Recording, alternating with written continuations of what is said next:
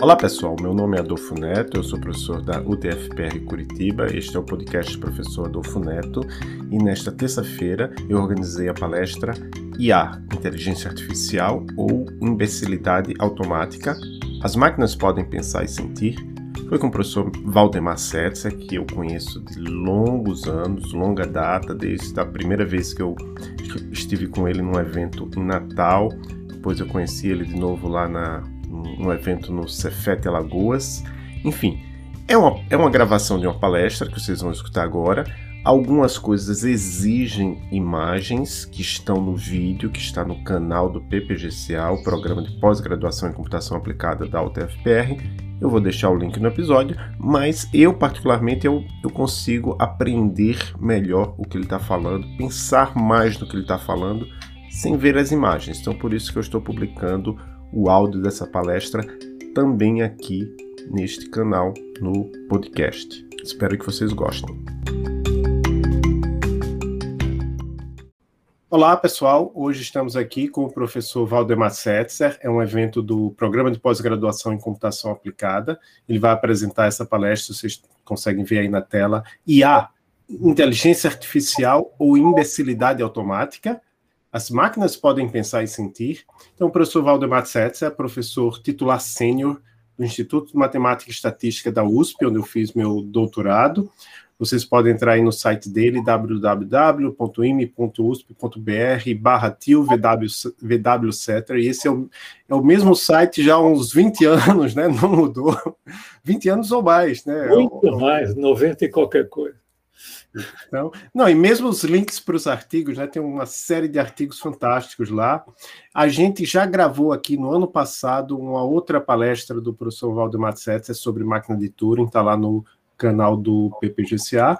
Então, para sem mais delongas, eu agradeço a presença do professor Valdemar Setzer e passo a palavra para que o professor Valdemar possa falar sobre o, o assunto da palestra uma boa tarde a todos. Espero que aí esteja friozinho como aqui, gostoso. Estou né? até de pullover, vocês estão vendo. E uh, queria agradecer imensamente o convite que o Adolfo me fez. Já fez o ano passado, uh, agora para este ano, uh, eu resolvi dar esta palestra aqui. Uh, porque ela tem uma, algumas características uh, peculiares. Ela, ela entra, no fundo, é uma palestra sobre filosofia da computação, em particular inteligência artificial, uh, principalmente, também um pouco de aprendizado de máquina. E então é uma coisa que provavelmente vocês não estão tendo aí nos seus cursos, não tiveram na graduação, não estão tendo na pós-graduação considerações filosóficas sobre a computação em geral e inteligência artificial em particular. É? Uh, para os que não gostam de filosofia, quem sabe eu vou transmitir isso de uma maneira simples que vocês uh, uh, passem a gostar. Então, esse aqui é o livro que esse livro tem uma história interessante. Eu tinha um artigo que eu acho que escrevi em inglês com, com esse título em inglês depois eu acabei traduzindo para o português. Mas eu estava em contato com um professor da Universidade de Michigan, em Ann Arbor. É uma das melhores universidades americanas. Universidade de Michigan, em Ann Arbor. Oh, desculpem. Desculpem, tenho que colocar meu, meu celular aqui no silencioso. Ah, e desculpe, tem que desligar o telefone fixo. Pronto, esqueci de fazer tudo isso durante uh, antes, mas tudo bem, é a vez. Mas eh, então eu estava em contato com esse professor e acabei traduzindo dois livros sensacionais dele. Não é, não tem nada de técnico, são livros educacionais e filosóficos. E um, então tive muito contato com ele. não sei por que mandei o link do meu artigo de inteligência artificial para ele em inglês. Ele leu e ficou tão entusiasmado que diz: Eu quero publicar esse, esse artigo como livro. Bom, aí eu me pus à obra e comecei a aumentar o artigo, atualizando, pondo mais coisas, etc. E saiu o livro lá nos Estados Unidos no começo do ano. Aí eu peguei, passei para o português, tudo aquilo, e acabou saindo, acho que em junho, em, uh, na Biblioteca 24 Horas, como vocês estão vendo aí, né? aí nesse, nesse slide. Essa é uma editora uh, que eu acho que é o futuro das editoras, infelizmente. É uma editora que publica por demanda. Eles não publicam sei lá, mil, mil livros e depois espera o estoque esgotar para fazer uma nova edição, de modo que eu posso, eu posso mandar novas versões a, a, qualquer momento. Como eu já fiz, por exemplo, com esse livro aqui, A Matemática Pode Ser Interessante e Linda. Ah, não, desculpe, esse Matemática Pode Ser Interessante e Linda é esse aqui, eu já vou falar sobre ele. Esse aqui é também da Biblioteca 24 Horas, que imprime por demanda. Se, alguém encomenda o livro impresso, eles imprimem e mandam pelo correio. Né? Esse aqui é uma, uma palestra, eu tenho dado muitas palestras sobre essa questão do infinito, que é muito, muito interessante. Também leva a várias considerações filosóficas. E antes desses dois, eu tinha publicado esse aqui, A Matemática Pode Ser Interessante e Linda, pela editora Edgar Blucher. Essa, esse tem uma outra história, mas deixo para lá. É um livro bem mais grosso, olha só, tá vendo? Um livro bem mais grosso, onde eu faço um monte de coisas de matemática para novamente entusiasmar, ah, principalmente alunos do ensino médio pela matemática. Ah, eu já dei mais de 40 palestras sobre esse assunto aí do matemática pode ser interessante e lindo.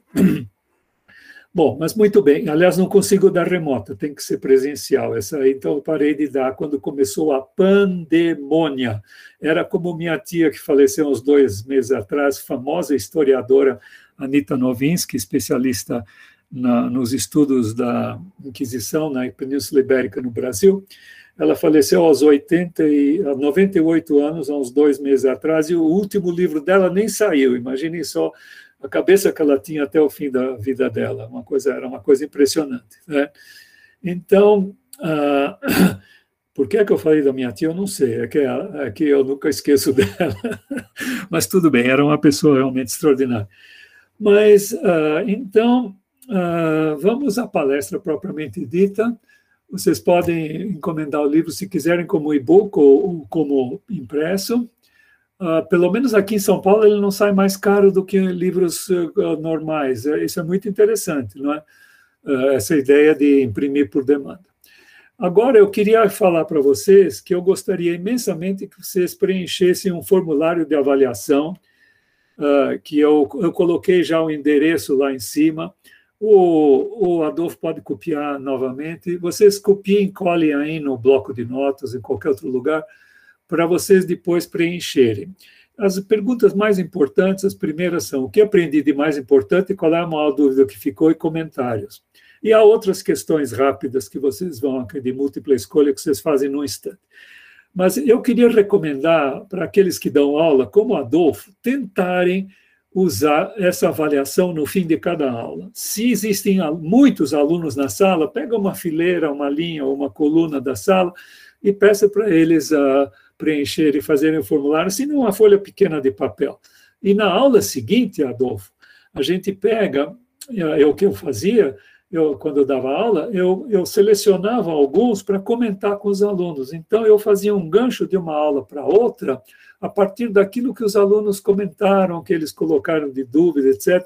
E, Adolfo, é muito importante os professores saberem que, que aluno escreve muito mais do que pergunta verbalmente. As escolas literalmente castra os alunos e eles têm medo de fazer perguntas. Né? E eu sempre incentivei os meus alunos a fazer qualquer pergunta. Eu sempre disse: não existem perguntas bobas, existem respostas bobas. Porque se a pergunta não, não tiver correta, é uma grande chance do professor para mostrar que daquele jeito não é, entende? Então é muito importante os alunos se libertarem dessa dessa pressão de fazer tudo correto, como a escola impõe, e começar a botar as coisas para fora. Se a gente não erra, também não acerta. Bom, então vocês veem que nós temos um longo caminho a seguir, já estão 10 minutos, longo caminho a seguir, e nesse, no meio desse caminho, eu preciso dizer uma coisa para vocês. Uh, eu vou mostrar coisas para vocês que, na minha opinião, vocês são. Uh, vocês vão aprender algumas coisas que vocês são e que vocês não pensavam antes que eram, tá? Como, por exemplo, o que são sensações, sentimentos, o que é o pensar, etc. e tal, coisa essencial para a gente chegar nas conclusões que nós vamos chegar. Então, eu queria, por favor, que cada um de vocês pegasse um pedaço de papel, pusesse aí ao lado com um lápis ou caneta e respondessem aí agora, antes de eu continuar, né? Será que o ser humano é uma máquina? O que é que vocês acham? E eu já coloco aqui, no sentido de ser um mecanismo puramente físico. Escrevam aí no papelzinho, eu vou contar até 100 para vocês terem bastante tempo para escreverem. 99, 100. Pronto, eu não disse onde é que ia começar, né? Contei até 100, certo? Muito bem. Vamos ver depois, eu gostaria que vocês dessem uma olhada. Aliás, podem pôr no chat também, se alguém tiver tiver vontade, pode colocar no chat, que eu estou com o chat aberto. O Arthur põe sim, o ser humano é uma máquina. Muito bem. Eu fiz uma, uma, uma avaliação destas. Aliás, será que eu não tenho isso? Pensei que tinha. Mas tudo bem, eu fiz uma avaliação durante muitos anos, vários anos, fiz uma tabela e dá mais ou menos 50-50. Mais ou menos. A Ana Luísa acha que não, Augusto acha que não, Samuel acha que sim. É, vai se dividir mais ou menos 50% para lá e para cá. Agora nós vamos ver como é que vocês vão responder no fim da palestra, tá? Ok? Eu queria começar comentando dois filmes que tratam de inteligência artificial. Né? E, por favor, quando eu falar inteligência artificial, considerem que eu estou falando entre aspas, eu já vou depois explicar por quê. As mensagens desses dois uh, filmes, bom, o Bicentennial Man é um filme do Columbus, onde tem o Robin Williams, o saudoso Robin Williams, que infelizmente faleceu muito cedo. Né? Ele, ele faz o, o, papel de um robô inicialmente, é, com toda a parte metálica, não sei o quê, e, a coisa, e ele vai evoluindo, evoluindo. É uma família de construtores de robôs que vive durante 200 anos, a família do, por 200 anos, vai melhorando os robôs até que, no fim, uh, conseguem fazer com que o robô tenha uh, sentimentos. Né? E no Artificial Intelligence há aquele menino robô que é adotado por uma família cujo filho está em coma, e esse menino robô, a, a, a mulher uh, fala uma, uma, uma, uma, uma senha assim, quilométrica, não sei como é que ela lembrou disso, e aí ele passa a ter sentimento. Claro, então nesses dois filmes existe essa questão. E, uh, uh, e existe uma porção de, de, enfim, de mensagens, por exemplo, no Artificial Intelligence, a humanidade vai acabar e só sobrarão robôs. As máquinas vão de, de, não deteriorarão com o tempo. Aquele menino robô fica mil anos embaixo de, do mar em Nova York, porque o mar, uh, o mar acaba, enfim, se espalhando pelo globo inteiro e ele não, a bateria não acaba e ele não deteriora. Vocês veem por que, eu detesto e nunca vejo filmes de ficção científica. Eu, fiz, eu fui ver esses dois porque me pediram, tá? para eu poder avaliar. Bom, robôs não precisarão de energia para funcionar. No começo, Robin Williams, como robô, punha, se ligava na tomada. Depois não se vê isso mais. Tá? Os robôs poderão comportar-se física e mentalmente como seres humanos, não é? É a ideia dos dois filmes. Uh, as máquinas poderão ter sentimentos, que é a mensagem talvez mais importante dos dois filmes. Né? Nós vamos ver que isso é um absurdo, eu vou mostrar isso. Seres humanos normais serão capazes de armar robôs, que é o caso nos dois filmes. O robô Robin Williams tem uma namorada e uh, o menino uh, ele é amado pela mulher que adota o menino robô do, do Artificial Intelligence. A tragédia de um robô com sentimentos não poder robô, morrer. Isso é muito interessante no livro O Bicentennial Man, porque o Robin Williams tem uma namorada que fica com câncer, está condenada, e ele também quer morrer. Ela vai morrer e ele também quer morrer, só que como robô ele não morre. Então veja que coisa interessante. Ele com sentimentos ele quer morrer. Né? Robôs podem ter ideais, no caso do Spielberg, do, do Artificial Intelligence, o menino quer ser considerado como um filho normal, né? há uma cena onde ele começa a comer macarrão e entope os circuitos, etc. Enfim, todas as funções e características humanas poderão ser transportadas para as máquinas, isso nós vamos estudar hoje. Então, nesses filmes, o ser humano é uma máquina e as máquinas serão indistinguíveis dos seres humanos. Na verdade, no filme Artificial Intelligence, o Spielberg, uh, aqueles robôs, quando se coloca. Uh, uh, existe uma época em que os robôs ainda estão com, com gente humana por perto, quando se coloca um detetor, como desses de. de como é que se diz? De, de detetor de, de essas mensagens que aparecem com os risquinhos, esqueci o nome, desculpe, isso é velhice.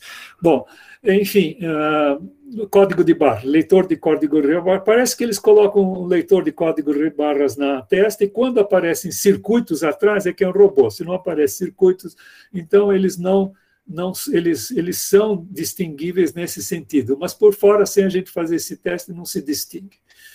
Bom, então eu pergunto quantas crianças e leigos assistiram Artificial Intelligence e foram influenciados por ele, principalmente crianças que foram levadas porque ao menino robô. E quantas pessoas pensam assim: ah, eu falei para vocês das estatísticas, está aqui as estatísticas, até 1999, hein? olha lá, uh, que eu fazia essas palestras sobre inteligência artificial. Então, dá mais ou menos uh, metade, metade acha que sim, o ser humano é uma máquina, e metade acha que não. E qual é a posição dos cientistas? Bom, aparentemente, uh, Adolfo, eu preciso perguntar uma coisa para você. Aqui na minha apresentação, em PowerPoint, não está aparecendo bem a parte bem de cima e nem a parte de baixo, o rodapé. Parece inteiro aí? Acho qual é? é qual... Eu estou vendo, eu estou vendo na tela aí. Eu estou vendo a tela do, do, do, do, do Meet e está aparecendo tudinho. Tá bom. É, Para mim não aparece, mas não tem importância. Então, aparentemente, a grande maioria, se não a grande, quase totalidade dos cientistas, principalmente da área de, de inteligência artificial, acha que o ser humano é uma máquina. Então, eu vou dar alguns exemplos. Por exemplo, o John Searle, que, que, que, depois nós vamos ver, inventou um famoso, uma famosa alegoria que é o Chinese Room, o, o, o quarto chinês, né? Ele diz no, no, livro dele, onde ele tem isso aí no segundo capítulo, uh, Can Machines, Can Computers Think, é o nome do, do segundo capítulo. Uh, e, em, algum, em um certo sentido, obviamente, nós somos todos máquinas, então, para ele, nós somos máquinas. E olhe como ele especifica, naquele sentido em que a máquina é somente um, um, um sistema físico. Então, para ele, nós somos apenas um sistema físico. Antônio Damasio, famoso, que escreveu vários livros, o primeiro deles foi o erro de Descartes, Descartes Error, né? Uh, cérebros e mentes são a mesma coisa, isto é, as mentes se reduzem ao cérebro, não há distinção entre cérebro e mente para ele. Uh, eu poderia me alongar bastante sobre isso aqui, sobre o Damasio, etc., mas vocês podem perguntar depois. O, o Pollock diz o seguinte no livro dele: Como construir uma pessoa. Vejam só que pouca modéstia, né? Como construir uma pessoa. A, meu, meu, a minha intenção geral neste livro é de defender a, o conceito, a ideia de, do ser humano como uma máquina inteligente. Perceberam? Tudo máquina. O Hoagland, famoso, no livro Artificial Intelligence Very Idea, a inteligência artificial que é somente o artigo genuíno, máquinas com mentes, no, no sentido completo e literal. Isso não é uma uh, ficção científica, mas uma ciência real. Para mim, é pura ficção científica, nós vamos ver por quê. Baseado num conceito teórico tão uh, profundo quanto é daring, e agora não me lembro como é que traduz daring. A gente compreende não consegue traduzir, deixa para lá. Uh, tão importante, enfim, qualquer coisa assim. Isto é, nós somos, no fundo, computadores. Então, a ideia desses caras, nós somos máquinas, computadores. E Richard Dawkins, naquele famoso livro Gênio Egoísta, do qual eu fiz uma longa resenha, se vocês tiverem interesse, podem ver no meu site, Uh, o argumento deste livro é que nós e todos os outros animais, bom, aqui já tem uma distinção em relação a mim, eu não chamo o ser humano de animal racional. O ser humano é o ser humano. Para mim, existem quatro reinos na natureza: os minerais, vegetais, animais e seres humanos. Certo? Vocês vão ver por que, que eu falo tudo isso. Nós somos máquinas criadas por nossos genes, é o caso do gene egoísta. Dei uma olhada. Uh, no... Ah, desculpe, não foi desse livro que eu fiz uma resenha. Eu fiz a resenha do outro, Deus, um Delírio. Está completamente mal traduzido o título. Uh, na verdade, é, o livro se chama, em inglês, uh, The God Delusion Deus, um engano. Deus, a ilusão. Certo? Não é um delírio. Delírio é dele, do Dawkins. Tudo bem. Vamos lá. Se bem que vocês não vão encontrar a palavra Deus nos meus artigos. Tem uma razão muito importante para isso. Eu não vou entrar nesse detalhe. Então, temos uma posição intermediária daquele John Searle, aquele que diz que nós somos um sistema puramente físico. O ser humano é uma máquina, mas o cérebro, apesar de determinar as mentes, quer dizer, as mentes são produtos do cérebro, não é um computador. Olha só que coisa é uma máquina, mas não é o computador. É interessante isso, porque o computador foi a máquina que foi a maior metáfora para o ser humano ser uma máquina. Claro. Por quê? Porque ele começou a simular nossos pensamentos lógicos, não é? Por meio dos programas, etc. E ele inventou esse quarto chinês, onde ele justifica por que, que uh, uh, uh, o, o, cérebro não é um computador. Não é? Qual é a ideia deles? dele. Ele mostra que os computadores são máquinas puramente sintáticas e a mente tem semântica, tem compreensão. Não é? Só que ele não diz o que é compreender e que a máquina, como é que máquina o ser humano poderia ser essa. Qual é o quarto chinês? Vale a pena me estender um pouquinho nisso. O quarto chinês é o seguinte: existe um quarto, a sala, Chinese Room, onde existe um operador que uh, manipula ideogramas em chinês. Ele só fala inglês, ele não entende patavina de chinês, e ele manipula os ideogramas que estão em cestos separados. Ele tem duas janelinhas na, na, no quarto chinês. Numa janelinha, alguém coloca uma pergunta em chinês. Ele nem sabe o que é pergunta, que é uma pergunta, ele não entende patavina baseado num livro de regras que eu esqueci de dizer que ele tem escrito em inglês de como combinar os ideogramas em chinês, ele vai recebendo os ideogramas, vai lá no, no, no livro e diz pega do, do sexto A o ideograma uh, XYZ e aí o Xing Ling e aí você, no outro ideograma, manda pegar do sexto B a, a palavra Ling Xing, e etc. E aí ele vai compondo uma frase e colocando na janelinha de saída. Tá? Bom, ele não sabe, mas ele está respondendo perguntas em chinês. Aí o Searle faz a seguinte pergunta: qual é a diferença entre essa, essa pessoa do quarto chinês, o operador, e um, uma pessoa que entende chinês e responde as perguntas porque ele compreende chinês? A diferença é a compreensão. Aquele sujeito do operador está fazendo manipulações puramente sintáticas, ele está ele tá usando regras puramente sintáticas de combinação de símbolos, não é? que, aliás, é o que o computador faz. O computador é uma máquina puramente sintática, uma máquina matemática puramente sintática. Mas o, o, o sujeito que fala ser chinês, ele está entendendo, ele tem semântica, ele tem compreensão, mas o senhor ele não diz o que é compreensão. Então, aí ele diz, o cérebro, porque para ele tudo se reduz ao cérebro, o cérebro deve ter alguma coisa que não é um computador, porque o cérebro usa semântica, ele tem compreensão, certo? Ah, quando suponhamos que essa essa slide aqui estivesse em chinês, não é? Vocês não iam entender nada. Claro, a não ser que um de vocês fale chinês, tudo bem. É, ok, mas uh, vocês não iam entender nada, não é? Mas poderiam mudar os caracteres, talvez exista negrito itálico em chinês, não sei, ou mudar as linhas de lugar. Tudo isso é processamento de dados, que é o que o computador faz. Agora, se vocês alguém traduzir para vocês, vocês vão compreender o que isso significa. Sabe o que aconteceu? Antes era puro dado, era pura coleção de dados, isso tudo em chinês. Vocês podiam manipular como um computador, trocar as linhas, alinhar as linhas, etc. e tal. Mas uh, e, e, vocês estão apenas fazendo manipulações sintáticas. Né? Na hora que deram para você traduziram, aí vocês compreendem. Sabe o que os dados, o que aconteceu com os dados? Muito importante, preste atenção que eu vou falar. Eles viraram informação. só existe informação quando existe compreensão. Se não existe nenhuma compreensão, a gente pode manipular os caracteres todos, mas é processamento de dados. Portanto, informação exige, exige uma pessoa que receba os dados e que compreenda os dados, senão não é informação.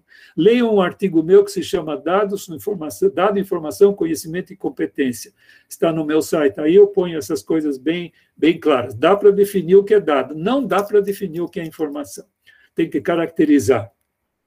Portanto, preste atenção: informática é um nome completamente errado. Adolfo, não sei se você chegou a conhecer a Lucena e o Arno Fonstahl, lá do, da PUC do Rio, do Departamento de, de Informática. Eles que trouxeram a palavra informática para o Brasil, porque é, em, na França, né, com a xenofobia dos franceses, e que nós estamos começando a adquirir aqui devido a uns e outros lá em Brasília, então nós estamos uh, por causa da xenofobia dos, dos franceses, Uh, eles não quiseram usar computer science, eles, eles inventaram a informatique. Aí o Lucena e o Arno Fonstadt trouxeram para cá, pronto, pegou informática, que é uma palavra errada. O computador não, e as redes de computador não tratam informação, eles tratam dados. Precisa de alguém receber os dados para transformar, compreender como, como computação. Outro intermediário é o Penrose, que no livro dele, Emperor's New Mind,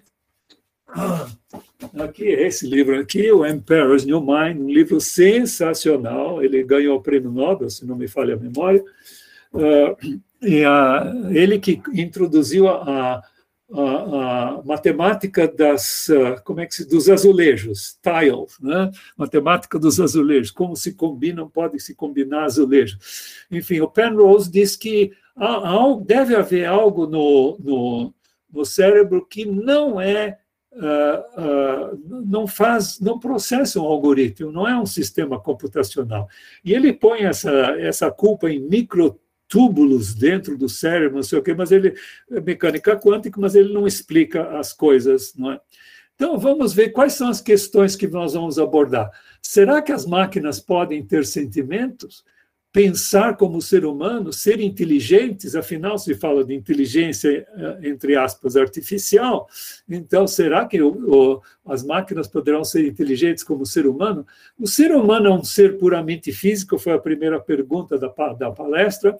As máquinas poderão exercer todas as atividades humanas e melhor, nós vamos tratar disso no, na singularidade, no transhumanismo, lá no fim da palestra.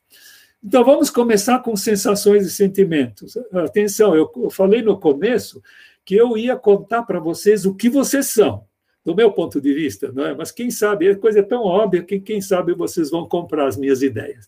Isto é, eu vou, vou, vou fazer vocês terem autoconhecimento agora. Olha lá, vamos ver. O que é uma sensação? É uma reação puramente interior que a gente tem. Por exemplo, se vocês comem um caqui, é? Passou a época do caqui, pelo menos aqui em São Paulo, não sei aí no sul, mas aqui passou a época. Mas caqui é uma planta com um sabor muito delicado. Quando ela está bem uh, madura, docinha, molinha, deliciosa, não acho que talvez não haja ninguém que não goste. Então, aí a gente sente o quê? Nós temos, sentimos o gosto do caqui. Isto que eu vou chamar de sensação o gosto que a gente sente do caqui é uma sensação, ela nos é transmitida pelas papilas gustativas da língua, etc. e tal, mas se passa alguma coisa no nosso interior para a gente ter a sensação do gosto do caqui. Eu não sei se vocês já pensaram um pouco o que, que significa ter essa, essa sensação tão simples, o gosto de uma fruta. Em primeiro lugar, será que eu ponho isso aqui depois? Não. Desculpem, é que eu quis ser rápido aqui, mas eu vou falar. Uh, experimentem, uh, digamos que você saiu na rua em Curitiba, e outros lugares talvez, e uh, encontre um marciano que acabou de chegar e ele nunca comeu um caqui na vida, e milagrosamente ele fala português. Né? Então, vocês tentem descrever para ele o gosto de um caqui. Pense um pouquinho. É impossível absolutamente impossível descrever o gosto de uma fruta ou de qualquer coisa. tem que experimentar, é preciso experimentar aquela fruta, aquela fruta ou aquela coisa para a gente sentir o gosto. Aí a gente pode dizer gosto de caqui, vocês podem até imaginar o gosto do caqui, sentir interiormente o gosto do caqui, claro. Mas pode ser outras coisas, por exemplo, a sensação de uma cor, por exemplo, o vermelho dá uma sensação, o azul dá uma outra sensação. Se vocês entrassem num quarto vermelho, vocês iam sentir uma temperatura uh, quente. Entrando num quarto azul, você sente a temperatura um pouco fria. Existe um hospital lá na que minha esposa estudou, fez residência num hospital na, na Suíça, eles tinham dois quartos justamente para terapia de cores, um vermelhão e outro um azulão. É? E a sensação, com a mesma temperatura ambiente, era completamente diferente. Então, nós temos sensação de cor, não é? Alguma pessoa pode gostar de cor de burro quando foge, outra quando foge, outra, outra não. Sensação de frio, né? Ah, se eu tirar meu pullover agora, talvez eu sinta a sensação de frio. Isso é tudo sensação. Agora, o que é um sentimento? Também é uma reação interior mas de uma outra natureza, por exemplo, gostar ou não de, da, daquilo que, por exemplo, a gente comeu. Imagine que o caqui estava bem, como eu falei, molinho, docinho, uh, madurinho, então vocês vão gostar do gosto do caqui. Agora, suponham que o caqui estivesse uh, verde, né, com cheio de tanino, aí a gente, sem querer, come, a gente não gosta. Isso é um sentimento. Gostar ou não é um sentimento. Mas existem sentimentos, por exemplo, gostar ou não do gosto do caqui né, como eu coloquei. Mas existem sentimentos mais básicos, por exemplo, sentir simpatia ou antipatia. Né? Quando vocês gostam do, do gosto do caqui, quando estão comendo caqui, vocês têm simpatia por aquele gosto, certo? Por aquela fruta. E se não gostam, têm antipatia. Mas existem ainda mais básicos, que é ter atração ou repulsa. Quando a gente tem uma simpatia, nós temos atração por alguma coisa, antipatia, nós temos repulsa por alguma coisa. Eu acho que são os mais os sentimentos mais básicos. Então, vocês estão entendendo. Sensação é, é, é a nossa reação imediata depois de ter uma, depois de uma percepção sensorial pelos sentidos. Certo? Sentimento vem em si depois, é tão rápido que a gente logo, uh, os dois quase se confundem, né? mas são duas coisas diferentes. Atenção que na psicologia eles chamam de percepção a sensação. Eu gosto de chamar de sensação, porque para mim percepção tem que ser sensorial. Mas tudo bem. Ora, indivi a, existe individualidade e subjetividade nas sensações e sentimentos. Claro. É uma pena, eu devia ter colocado aqui uma citação. Antigamente eu tinha uma citação do Hogland, justamente. Uh, deixa eu colocar aqui, citação do Hogland é que eu andei diminuindo essa palestra e tirei. Uh, uh, em que ele diz que ele, que ele não conseguia compreender o que, que significa sensação. Por mais que ele pensasse, uh, ele não conseguia compreender o que era a sensação. Ele diz: não é que eu não acho que é importante, mas quanto mais eu penso, menos eu compreendo o que, que pode ser uma sensação. Certo? Bom, Acontece que sensações e sentimentos são puramente subjetivos, cada um tem que sentir o seu. Se o Arthur Poli, que eu estou vendo aí o, o, retrato dele, ou o Fernando Zagueski, hein? ou a Carla Miranda, que, acaba, que saiu da, da reunião, ok, uh, se qualquer deles, certo, uh, sentisse o gosto do caqui, não conseguia fazer outra pessoa sentir o gosto do caqui. As sensações são subjetivas, totalmente subjetivas. E, as, e os sentimentos também. Se eu gosto de alguma coisa, eu não posso fazer a pessoa sentir o meu sentimento. Então, eles são puramente subjetivos e individuais. Isso é uma coisa muito importante vocês entenderem que nós temos coisas que são puramente subjetivas e individuais, certo? Vamos continuar. Então, é impossível descrever a sensação, como eu já falei, e é fundamental que a gente reconheça que nós temos sensações e sentimentos. E aqui eu vou dar Vou dar um uh, exemplo de um livro que é este aqui. Existem duas traduções diferentes dele, né? Filosofia da Liberdade, do Rudolf Steiner, e eu e minha esposa acabamos de fazer o cotejo de uma terceira tradução e que essas duas têm deixam algumas coisas a desejar como traduções, por exemplo, esta aqui foi do espanhol, não foi do original alemão. Enfim, nós estamos fazendo uma nova tradução que deve sair daqui a alguns meses. Agora, eu tirei da nossa tradução. Né? Nosso. Um trecho. Nosso pensar nos une com o mundo. É importante vocês entenderem isso. Quando vocês pensam sobre alguma coisa que vocês estão vendo, vocês se unem com o mundo. Por exemplo, se eu pensar naquela porta que está aberta, deixa eu fechar, né? ok?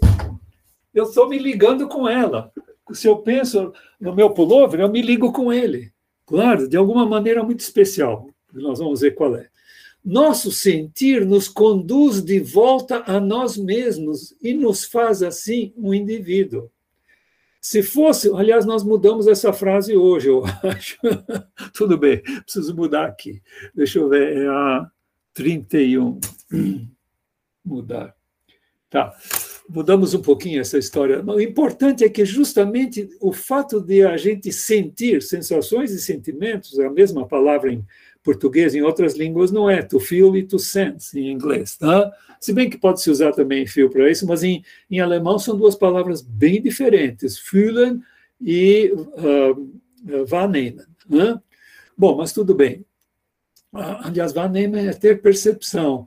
Fühlen e empfinden. Empfinden é, é, é ter sensações. Bom, mas tudo bem. Então, eles fazem a gente sentir como indivíduo. Se fôssemos apenas seres pensantes e perceptivos, olhe bem, se vocês só pensassem e tivessem percepções sensoriais, nossa vida inteira teria que transcorrer numa indiferença sem distinções. Olhem que coisa, se a gente só conhecesse, se a gente só compreendesse, não é? Se apenas pudéssemos nos reconhecer como uma entidade própria, um self, não é? poder, seríamos completamente indiferentes em relação a nós mesmos. Somente pelo fato de que, com autoconhecimento, temos a percepção de um sentimento de nós mesmos, e somente pela percepção das coisas que a gente percebe, a gente sentimos prazer e dor por causa dos sentimentos. Vivemos como seres individuais, cuja existência não se esgota na relação conceitual na qual se encontram dentro do mundo restante, mas possuem ainda um valor especial em si. Que relação conceitual é essa? É o seguinte: na hora que vocês olham o aparelho que vocês têm aí na frente, vocês ver, isso é um computador, isso é um celular. Pronto, vocês estão associando um conceito àquele objeto que vocês. Se vocês olharem para aquele objeto ali na entrada da sala, estão vendo? Eu não tenho tempo, né? mas se eu perguntasse para vocês o que é que vocês estão percebendo visualmente, Adolfo, responda. O que, é que você está percebendo visualmente ali na entrada da sala, da minha sala? É... Ali, tá vendo? Esse objeto. Eu estou vendo uma foto, um quadro com uma foto, é isso? Ah, isso aqui, ó. Ah, uma porta? Uma porta. E se eu perguntar para eles que estão aparecendo aqui, para o Arthur e para o Fernando, provavelmente todos vão dizer: estou percebendo visualmente uma porta. Não é verdade? Todos dizem isso. Estão todos errados. Não se percebe visualmente uma porta. Porta é um conceito. Vocês não disseram que porta é aquela que é uma porta que, que gira em torno das uh, dobradiças, tem uma maçaneta metálica, está pintada de branco. Não, você não disseram nada disso. Aliás, Rodolfo ele disse uma porta. Ele associou esse objeto a todas as portas, ao conceito de porta, a categoria das portas, categoria aristotélica das portas, certo? Então, a gente faz isso permanentemente, nós estamos sempre associando os objetos aos conceitos deles, certo? Só que Adolfo e os outros, o conceito de porta não está lá na porta, obviamente. E também não está aqui no meu cérebro. Bom, isso eu vou discorrer depois. Então, uh, existe um, eu coloquei aí um excelente resumo desse livro, que foi uh, traduzido por mim. Essa, esse, esse resumo faz parte de um livro que eu traduzi dele, justamente aquele sujeito que resolveu publicar meu livro de inteligência artificial. É?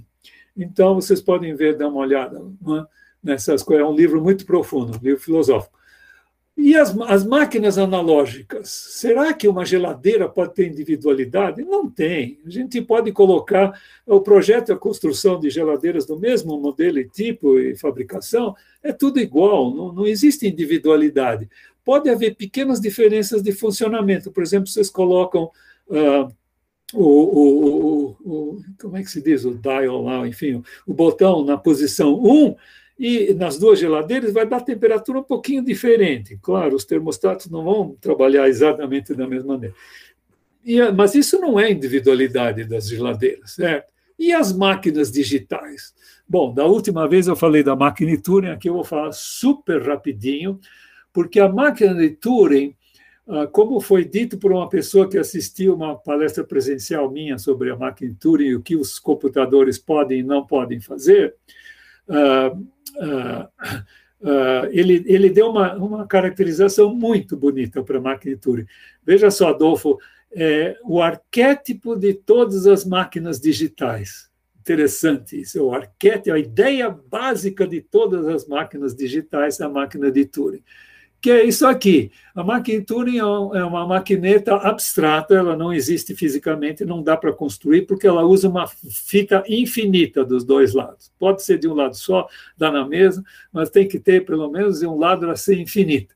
E um, uh, tem um tal de controle finito, que tem um certo número finito de estados, que controla uma cabeça de leitura e gravação. Atenção, Computador não lê, isso é uma palavra errada. Nós lemos, computador não lê, computador recebe dados. É? E inter, interiormente, dentro do computador, um programa pode reconhecer os dados, associar com certos símbolos com outros símbolos, mas não é leitura. Leitura só o ser humano faz, nenhum animal faz, tá? Leitura de textos. Bom, enfim, ele tem uma leitura, eu chamo de leitura e gravação, porque todos chamam, né? Que, é, que ela se move uma, uma, uma célula para a direita ou para a esquerda e reconhece o símbolo e troca. O controle finito pode trocar o símbolo durante a transição para um outro estado. É? Então, se eu fizer uma máquina de Turing para multiplicar esse número por dois, ela vai colocar um zero aqui. Como é que isso é feito? Reconhece-se que tem uma cerquinha, passa para a direita, reconhece que tem zero ou um, passa para a direita, vai, vai desviando todos até chegar na cerquinha. Na hora de chegar na cerquinha, substitui a cerquinha da direita por um zero. Move a cabeça para a direita e põe a cerquinha aqui no, no, primeiro branco, que aparece a célula em branco. Então, vocês veem que é, é fácil da gente entender como é que a máquina vai funcionar. Né? E eu até coloquei uh, uh, o, o, o programinha em forma de diagrama de dados. A máquina começa aqui no estado A, lendo uma cerquinha, grava a cerquinha para conservá-la, vai para a direita, e aqui nesse estado nós temos dois loops onde uh, os zeros e os uns são uh, reconhecidos, são uh, gravados novamente, sempre se grava alguma coisa, vai sempre para a direita, vai desviando até chegar na cerquinha aqui. Quando chega na cerquinha, substitui a cerquinha por zero, vai para a direita, pega o branco, põe a cerquinha e termina no estado final. É? Então, esse aqui é um exemplo super simples de uma máquina que multiplica o número binário por 2. E lá pode ser descrita em forma de linguagem de programação. Isso é uma linguagem de programação. Uh, o estado A, lendo uma cerquinha, grava uma cerquinha, movimenta para a direita e vai para o estado B. E assim por diante. E houve até uma linguagem que foi baseada nessa, nesse padrão, que foi a linguagem Snowball, certo? de manipulação de símbolos. Além disso, nós temos que dizer qual é o estado inicial e qual é o estado final. Nós podíamos transformar isso quase num assembler. Como eu tenho três estados, eh, três eh, comandos, três eh, transições, cada uma é uma transição. Para o mesmo estado B, esses dois podiam estar em branco e o B ser um rótulo, ser um label, certo? Não é? Bom, mas tudo bem, vamos lá. E, cada instrução tem um go-to, tem uma transição para um outro estado, é um go-to. Né? E o Snowball tinha, era, era assim, no fim de cada uh, comando tinha um desvio para o outro comando.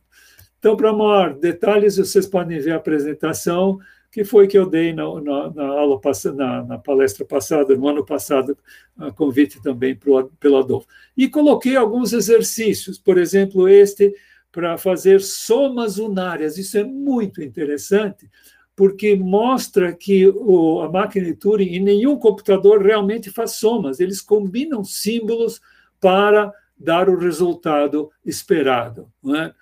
uh, eu não vou entrar no detalhe. Uh, estudem a máquina de símbolo de, de Turing na minha apresentação da palestra do ano passado, e aí vocês vão, vão poder ver. Uh, bom, então, o importante é que a máquina de Turing é uma máquina digital abstrata que não pode ser implementada devido à fita infinita. E se fosse com esses comandos, etc., ela seria muito, muito ineficiente, certo? porque não faz nenhuma soma, nem multiplicação, nada disso. Né? E é interessante que ela tem um só tipo de instrução. Esse computador ou celular que vocês têm aí na frente tem centenas de tipos de instrução. Por exemplo, soma de 8 bits, soma de 16 bits, soma de 32, ah, enfim, ah, ponto flutuante, um monte de desvios, interrupções, etc.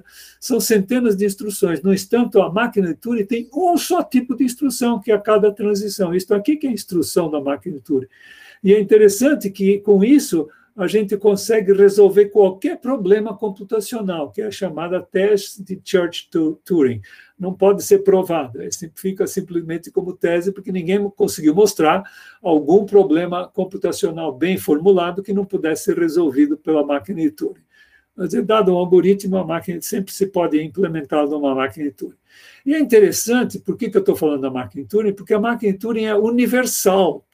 Por quê? Porque eu posso fazer uma máquina de Turing, programar uma máquina de Turing de tal maneira que ela receba na fita a descrição de uma outra máquina de Turing, saia interpretando essa descrição, as transições que estão descritas lá, usando dados que estão lá fora, mais para a direita, por exemplo, na fita, e executar a mesma coisa que a primeira executaria. Então, a máquina de Turing é uma máquina universal. E os computadores são universais. Ah, se a gente, a gente, pode fazer um emulador de um outro computador com uma outra linguagem de máquina, por exemplo, um PC emular o Apple ou o Apple emular o PC, certo? Dependendo de velocidade, de capacidade, isso é perfeitamente possível, mas isso não é o essencial. O essencial é que qualquer computador pode simular qualquer outro, isto é, ah, todas as máquinas, vocês lembram da geladeira, as máquinas analógicas, cuidado que está se usando a palavra analógica erradamente para qualquer coisa que não seja digital. Então, os alemães estão falando em aulas analógicas, vê se pode, Adolfo. A palavra analógica veio de computadores analógicos que eram especializados em resolver equações diferenciais por meio de circuitos. A gente regulava os, uh, as, enfim, as resistências, etc. Tal, e fazia resolução de equações diferenciais num computador analógico, ele dava resposta imediatamente, é? sempre medida em algum aparelho. Bom, então, as máquinas são sempre universais. Como as sensações e sentimentos são estritamente individuais, como eu mostrei, então veja a minha conclusão: as máquinas jamais vão ter sentimentos. Aqueles dois filmes, uh, o, o, o Bicentennial Man e o Artificial Intelligence do Spielberg, o primeiro do Columbus, são besteiróis, na minha opinião. Máquinas nunca vão poder ter sentimentos e sensações, porque eh, eles são individuais, subjetivos, e as máquinas não são. Quer dizer, nós temos uma características que nós não podemos colocar nas máquinas, tá certo?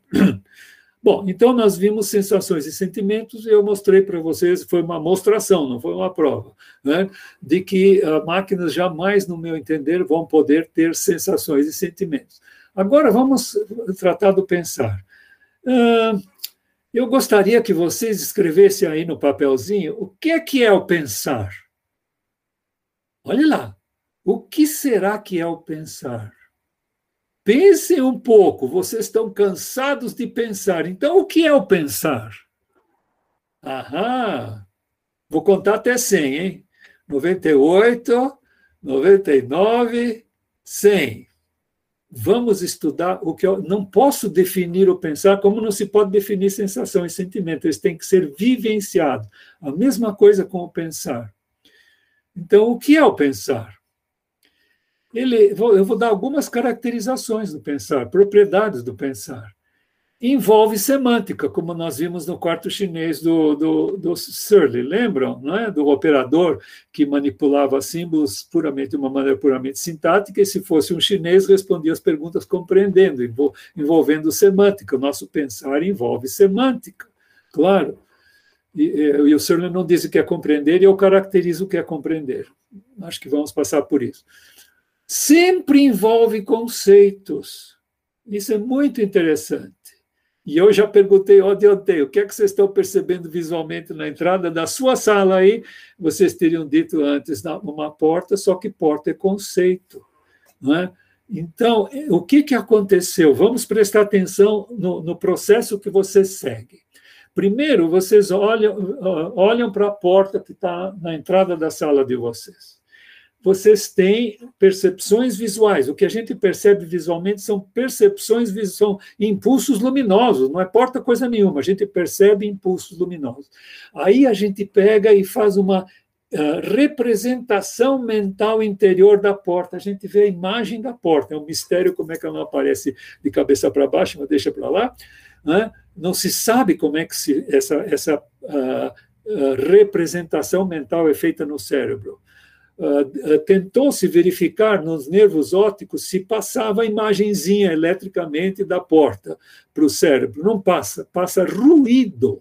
É uma coisa, não se sabe nem no nervo óptico o que é que está acontecendo. Além disso, eles cruzam, é uma coisa maravilhosa. Infelizmente, não posso, dos dois olhos, eh, eles são divididos em quadrantes, os, os, os, olhos, os nervos se cruzam, é uma coisa, e vão para sete áreas diferentes do cérebro. E como é que a gente vê uma imagem só? Vocês veem o mistério que é a nossa, a nossa mente, tá? e nossa, até nossas percepções sensoriais, né? sensações, etc. Então, sempre envolve conceitos. Então, então o que, que aconteceu? Vocês formaram a representação mental, e daí, olhem, prestem presta atenção agora. Por meio do pensamento, vocês fazem uma ponte entre a, a imagem que vocês têm, por exemplo, da porta, com o conceito porta. Aí o Adolfo chegou e falou porta. Foi por causa do pensamento, foi uma, uma atividade do pensamento dele, de ter chegado no conceito. Portanto, olha o pulo que eu vou dar agora. O pensar, o pensamento, o pensar, a atividade de pensar é de observar conceitos. Com, por meio do pensamento, nós observamos conceitos. Mas onde é que eles estão? Veja, o Adolfo falou porta, todos vocês falariam porta ali para aquele objeto e, e na sala de vocês. Portanto, o conceito é objetivo, ninguém tem dúvida. Todos têm, chegam no mesmo conceito, ele é objetivo. Pior, ele é universal, é o mesmo para todos. Portanto, ele não pode estar dentro de nós, não pode estar gravado no cérebro. Deixa eu ver o que, que vem em seguida. Ah, uh, espera um pouquinho. Então, a resposta certamente unânime foi uma porta que é uh, errado, não se percebe visualmente uma porta, porque a pergunta foi o que é que vocês estão percebendo visualmente. O que se percebe são impulsos luminosos, o pensar funciona como ponte, como eu disse vocês, entre percepção. Na verdade, não é percepção, é a representação mental e um conceito, certo? E uma ponte entre, entre dois conceitos. A gente pode associar conceitos. Uh, naquele, naquele livro, A Filosofia da Liberdade, é, o Steiner que introduziu isso no mundo, a ideia de que o pensar completa a percepção. Quando vocês olham uma árvore, vocês olham. Por exemplo, vocês estão olhando a minha, minha cara. Se você estivesse aqui na minha frente, vocês estariam me olhando de frente, não estariam olhando de trás. A percepção é sempre parcial. Vocês olham uma árvore, vocês vêm de um lado. Você tem que dar a volta para o outro lado para ver a árvore do outro lado, mas talvez não estejam vendo de cima. Então a percepção é sempre parcial. O pensar completa a percepção chegando no conceito, porque a gente chega e diz, ó, oh, aquela árvore é um abacateiro. Na hora que vocês falam abacateiro, vocês entraram em contato com o conceito, com a essência daquela árvore de ser um abacateiro, de dar abacate, ter flores, aquelas flores largas que vão se afinando na ponta, etc. e tal, bem verde. Enfim, todas as características de, de todos os abacateiros. Ai, ai, ai. Eu acho que eu vou, eu vou, eu vou me alongar uma coisinha aqui. Ah, bom, espera um pouco. Deixa eu, deixa eu mostrar uma coisa. Suponham que vocês veem uma representação do número 2. Então, essa é uma representação, digamos que esteja escrita do número 2, certo? Bom, eu tenho uma pergunta aí, uh, depois eu dou uma olhada. Se uma pessoa cresce sem qualquer interação com uma outra pessoa, não será pessoa normal. Já teve experiência de criança deixada no, na floresta, não sei o que, criança chamada criança loba, ela não consegue nem andar e não teve a imitação uh, para aprender a andar. criança aprende a andar imitando e aprende a falar imitando e começa a conceituar, associar conceitos, certo? cada vez enriquecendo mais. Quanto mais percepções, mais uh, uh, existe pensamento sem percepção? Sim, se você tiver o Júlio César perguntou. Sim, se a gente lembra de alguma coisa, fecha os olhos e lembra da, porta que você viu an antes, certo? Aí não é uma percepção, você está pegando, fazendo uma representação mental a partir da sua memória, que nunca é tão perfeita quanto a percepção visual, não é? Esse é um outro assunto. Bom, muito bem. E agora? Sim, eu queria falar do número 2. Então vamos pegar o número 2, tá? Não é? Agora, vamos supor que a gente use uma outra representação do 2, em romano, ó, 2 em romano. Isso aqui é o 2 em romano. Tá? E eu posso fazer com I minúsculo, dois I's minúsculo, é o I em romano minúsculo. E posso escrever a palavra dois, não é? É tudo a mesma coisa. Tudo se refere ao mesmo conceito. E eu posso escrever o dois em uh, espanhol, dos, e em italiano, due em, uh, em, em, francês, de, certo? com X no fim, ou em inglês, tu, em alemão, zwei, uh, em russo, dva, em hebraico, shtaim, em yiddish, tzvei, acho que acabaram as minhas línguas estrangeiras, desculpem. Então, suponha que vocês, suponha que vocês tenham escrito no papel 2 mais 3 em letras, em frase, 2 mais 3 igual a 5. Vocês não compreendem aquilo? Tanto faz se sejam os símbolos 2 mais 3 que a gente usa, quanto está escrito em. Por quê? Porque nós trabalhamos com conceito e não com a representação. A representação é um, é um meio que a gente tem para chegar no conceito. Agora vem a coisa fundamental para isso, que eu estou dando o exemplo do 2. Suponham que a gente pegue todas as possíveis representações do 2. Por exemplo, eu e o Adolfo aqui estamos representando o 2 o Arthur e o Fernando Sagueschi aqui na minha frente, nas janelinhas dele, estão representando dois. Duas vacas estão representando os dois, certo? Bom, o que, que há de comum? Olha a pergunta que eu vou fazer. O que, que há de comum entre todas as possíveis representações do, do, simbólicas do 2. Porque o 2 assim, é um símbolo, escrevendo por letras é o outro símbolo. Nós dois formamos um símbolo também, eu e Adolfo falando símbolo do 2. Mas tudo bem. O que, que há de comum entre todas as representações do 2? O conceito puro do 2. E é com ele que a gente trabalha e não com a representação. Tanto faz a representação. Bom, eu trabalho na matemática, na aritmética. Bom, Acontece que o conceito puro do dois não tem representação simbólica, ele é um conceito. Isso mostra que o conceito puro do dois não está no nosso cérebro. Nós conseguimos captar o mundo dos o mundo platônico das ideias, onde está o conceito do dois, o conceito de porta, etc. e tal, nós conseguimos captar com o nosso pensamento. Claro. Bom, uh, o numeral, é, o numeral, o pessoal introduziu isso na matemática moderna. O numeral é o conceito do puro do, do, do número, certo? O 2, o 3, etc. Não é? Bom, bom, vamos em frente. Agora, é interessante, outra coisa que eu vou ensinar para vocês, que talvez vocês não sabiam. Quando a gente tem uma percepção de algum objeto, uma percepção visual, por exemplo, sem a gente associar com conceito, não percebe nada. Olha que coisa incrível, vocês nunca pensaram talvez nisso, né? Então eu vou fazer uma pergunta para vocês. O que é que vocês estão uh, vendo nessa figura aí? Bom, escrevam alguns, vai, por favor. Vamos ver o que, que vocês escrevem rapidinho. O que, que vocês estão vendo? Espero que ninguém saiba do truque para não me estragar a historinha hexágono segmentado, dividido em, em, em triângulos, em, não é triângulos, hexágonos e seis triângulos. que mais? Vocês conseguem ver mais alguma coisa? Seis triângulos. que mais? Reinaldo fez seis triângulos. que mais? Uh, um cristal. Olha que coisa linda. Uh, alguém achou que era um cristal, Marcos. Seis pizzas, maravilhoso. Não é? Bom, vocês poderiam dizer, eu estou vendo uh, três diagonais, três segmentos de reta fazendo a diagonais. Estou vendo seis lados, não é? Estou vendo uh, quatro, acho que são quatro, não, são seis uh, losangos. Olhem bem, vocês vão achar os losangos.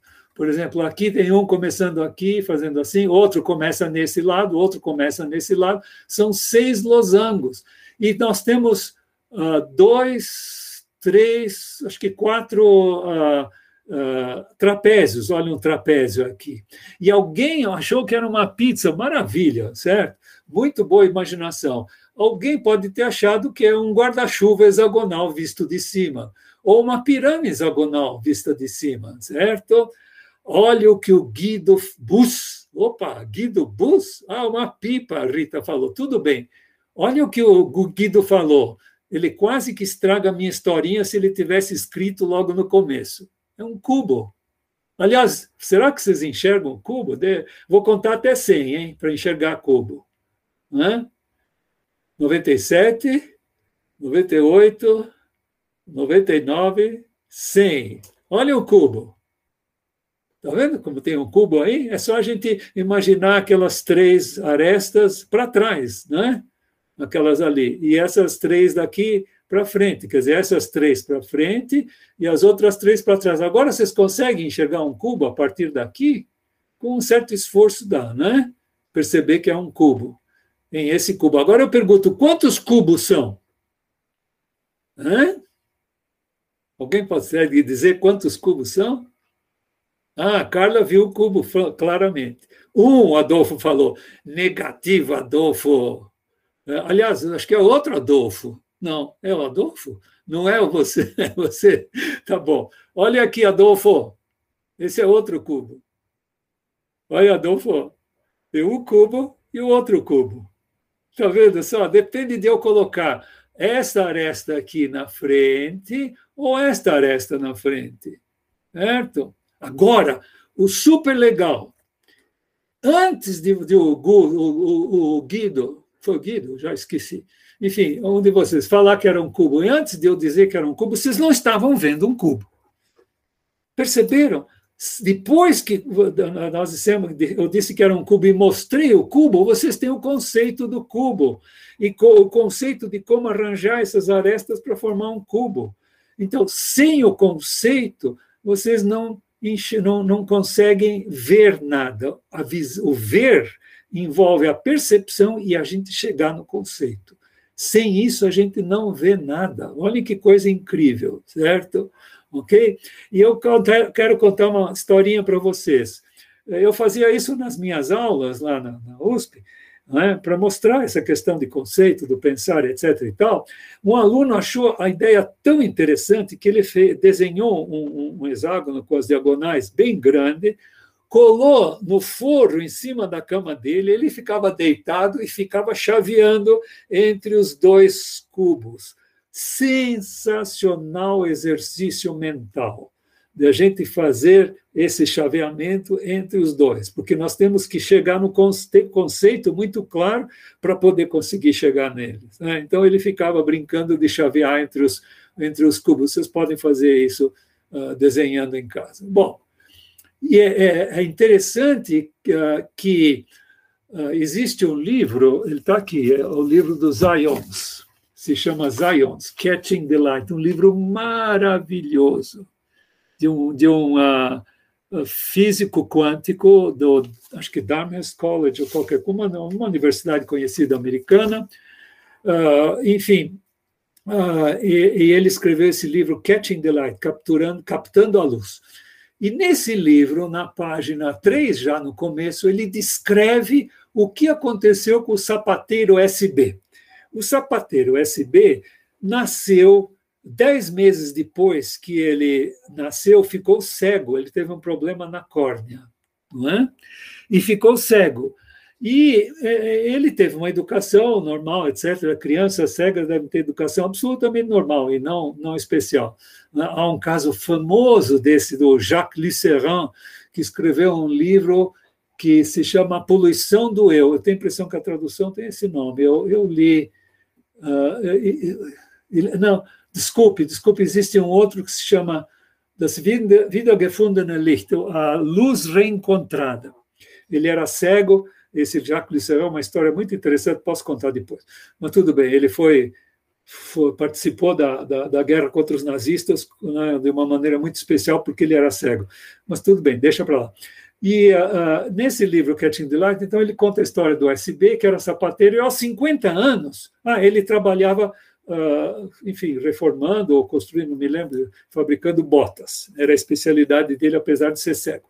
E ele gostava muito de mexer com aparelhos.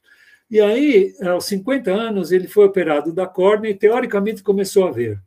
E aí, dois psicólogos foram investigar o que, que acontecia quando uma pessoa que nunca tinha visto na vida começava a ver. Né? Nunca tinha visto consentimento, talvez já tinha visto alguma coisa aos 10 meses, mas não foi consentimento. E aí, perguntaram para ele: o que, que você viu logo depois da, da operação? Ele disse: eu, eu via sombras, eu via sombras, luzes, e eu não conseguia distinguir nada. Eu olhava para o cirurgião que falava e não via o rosto dele. Olhem só, ele já tinha capacidade visual normal. O sistema óptico estava normal, mas ele não conseguia ver porque ele não conseguia associar com os conceitos. E levou muito tempo, e ele dizia muito tempo depois, que era muito difícil justamente reconhecer pessoas. Ele, ele, não, ele não teve esse desenvolvimento na infância. Olhem que, como a infância é importante para se ter contato com tudo que é natural, não brinquedos artificiais, coisas monstruosas como dinossauros, etc. Mas isso é uma outra palestra. Tá? A criança tem que educar os seus, suas, seus, suas percepções de uma maneira uh, uh, como é que sadia e não doentia como com os dinossauros. Tá? Mas tudo bem, deixa para lá ou então desenhos animados, que são todos caricaturas da natureza, etc, etc, etc. Bom, bom, então vejam que coisa incrível, quer dizer, sem a gente associar com o conceito, a gente não consegue ver as coisas. Então eu descrevi isso aí, levaram o sujeito, ah, ele disse que ele relatou que depois da operação não via o cirurgião, apenas manchas, blurs, né? ele só via manchas. Né?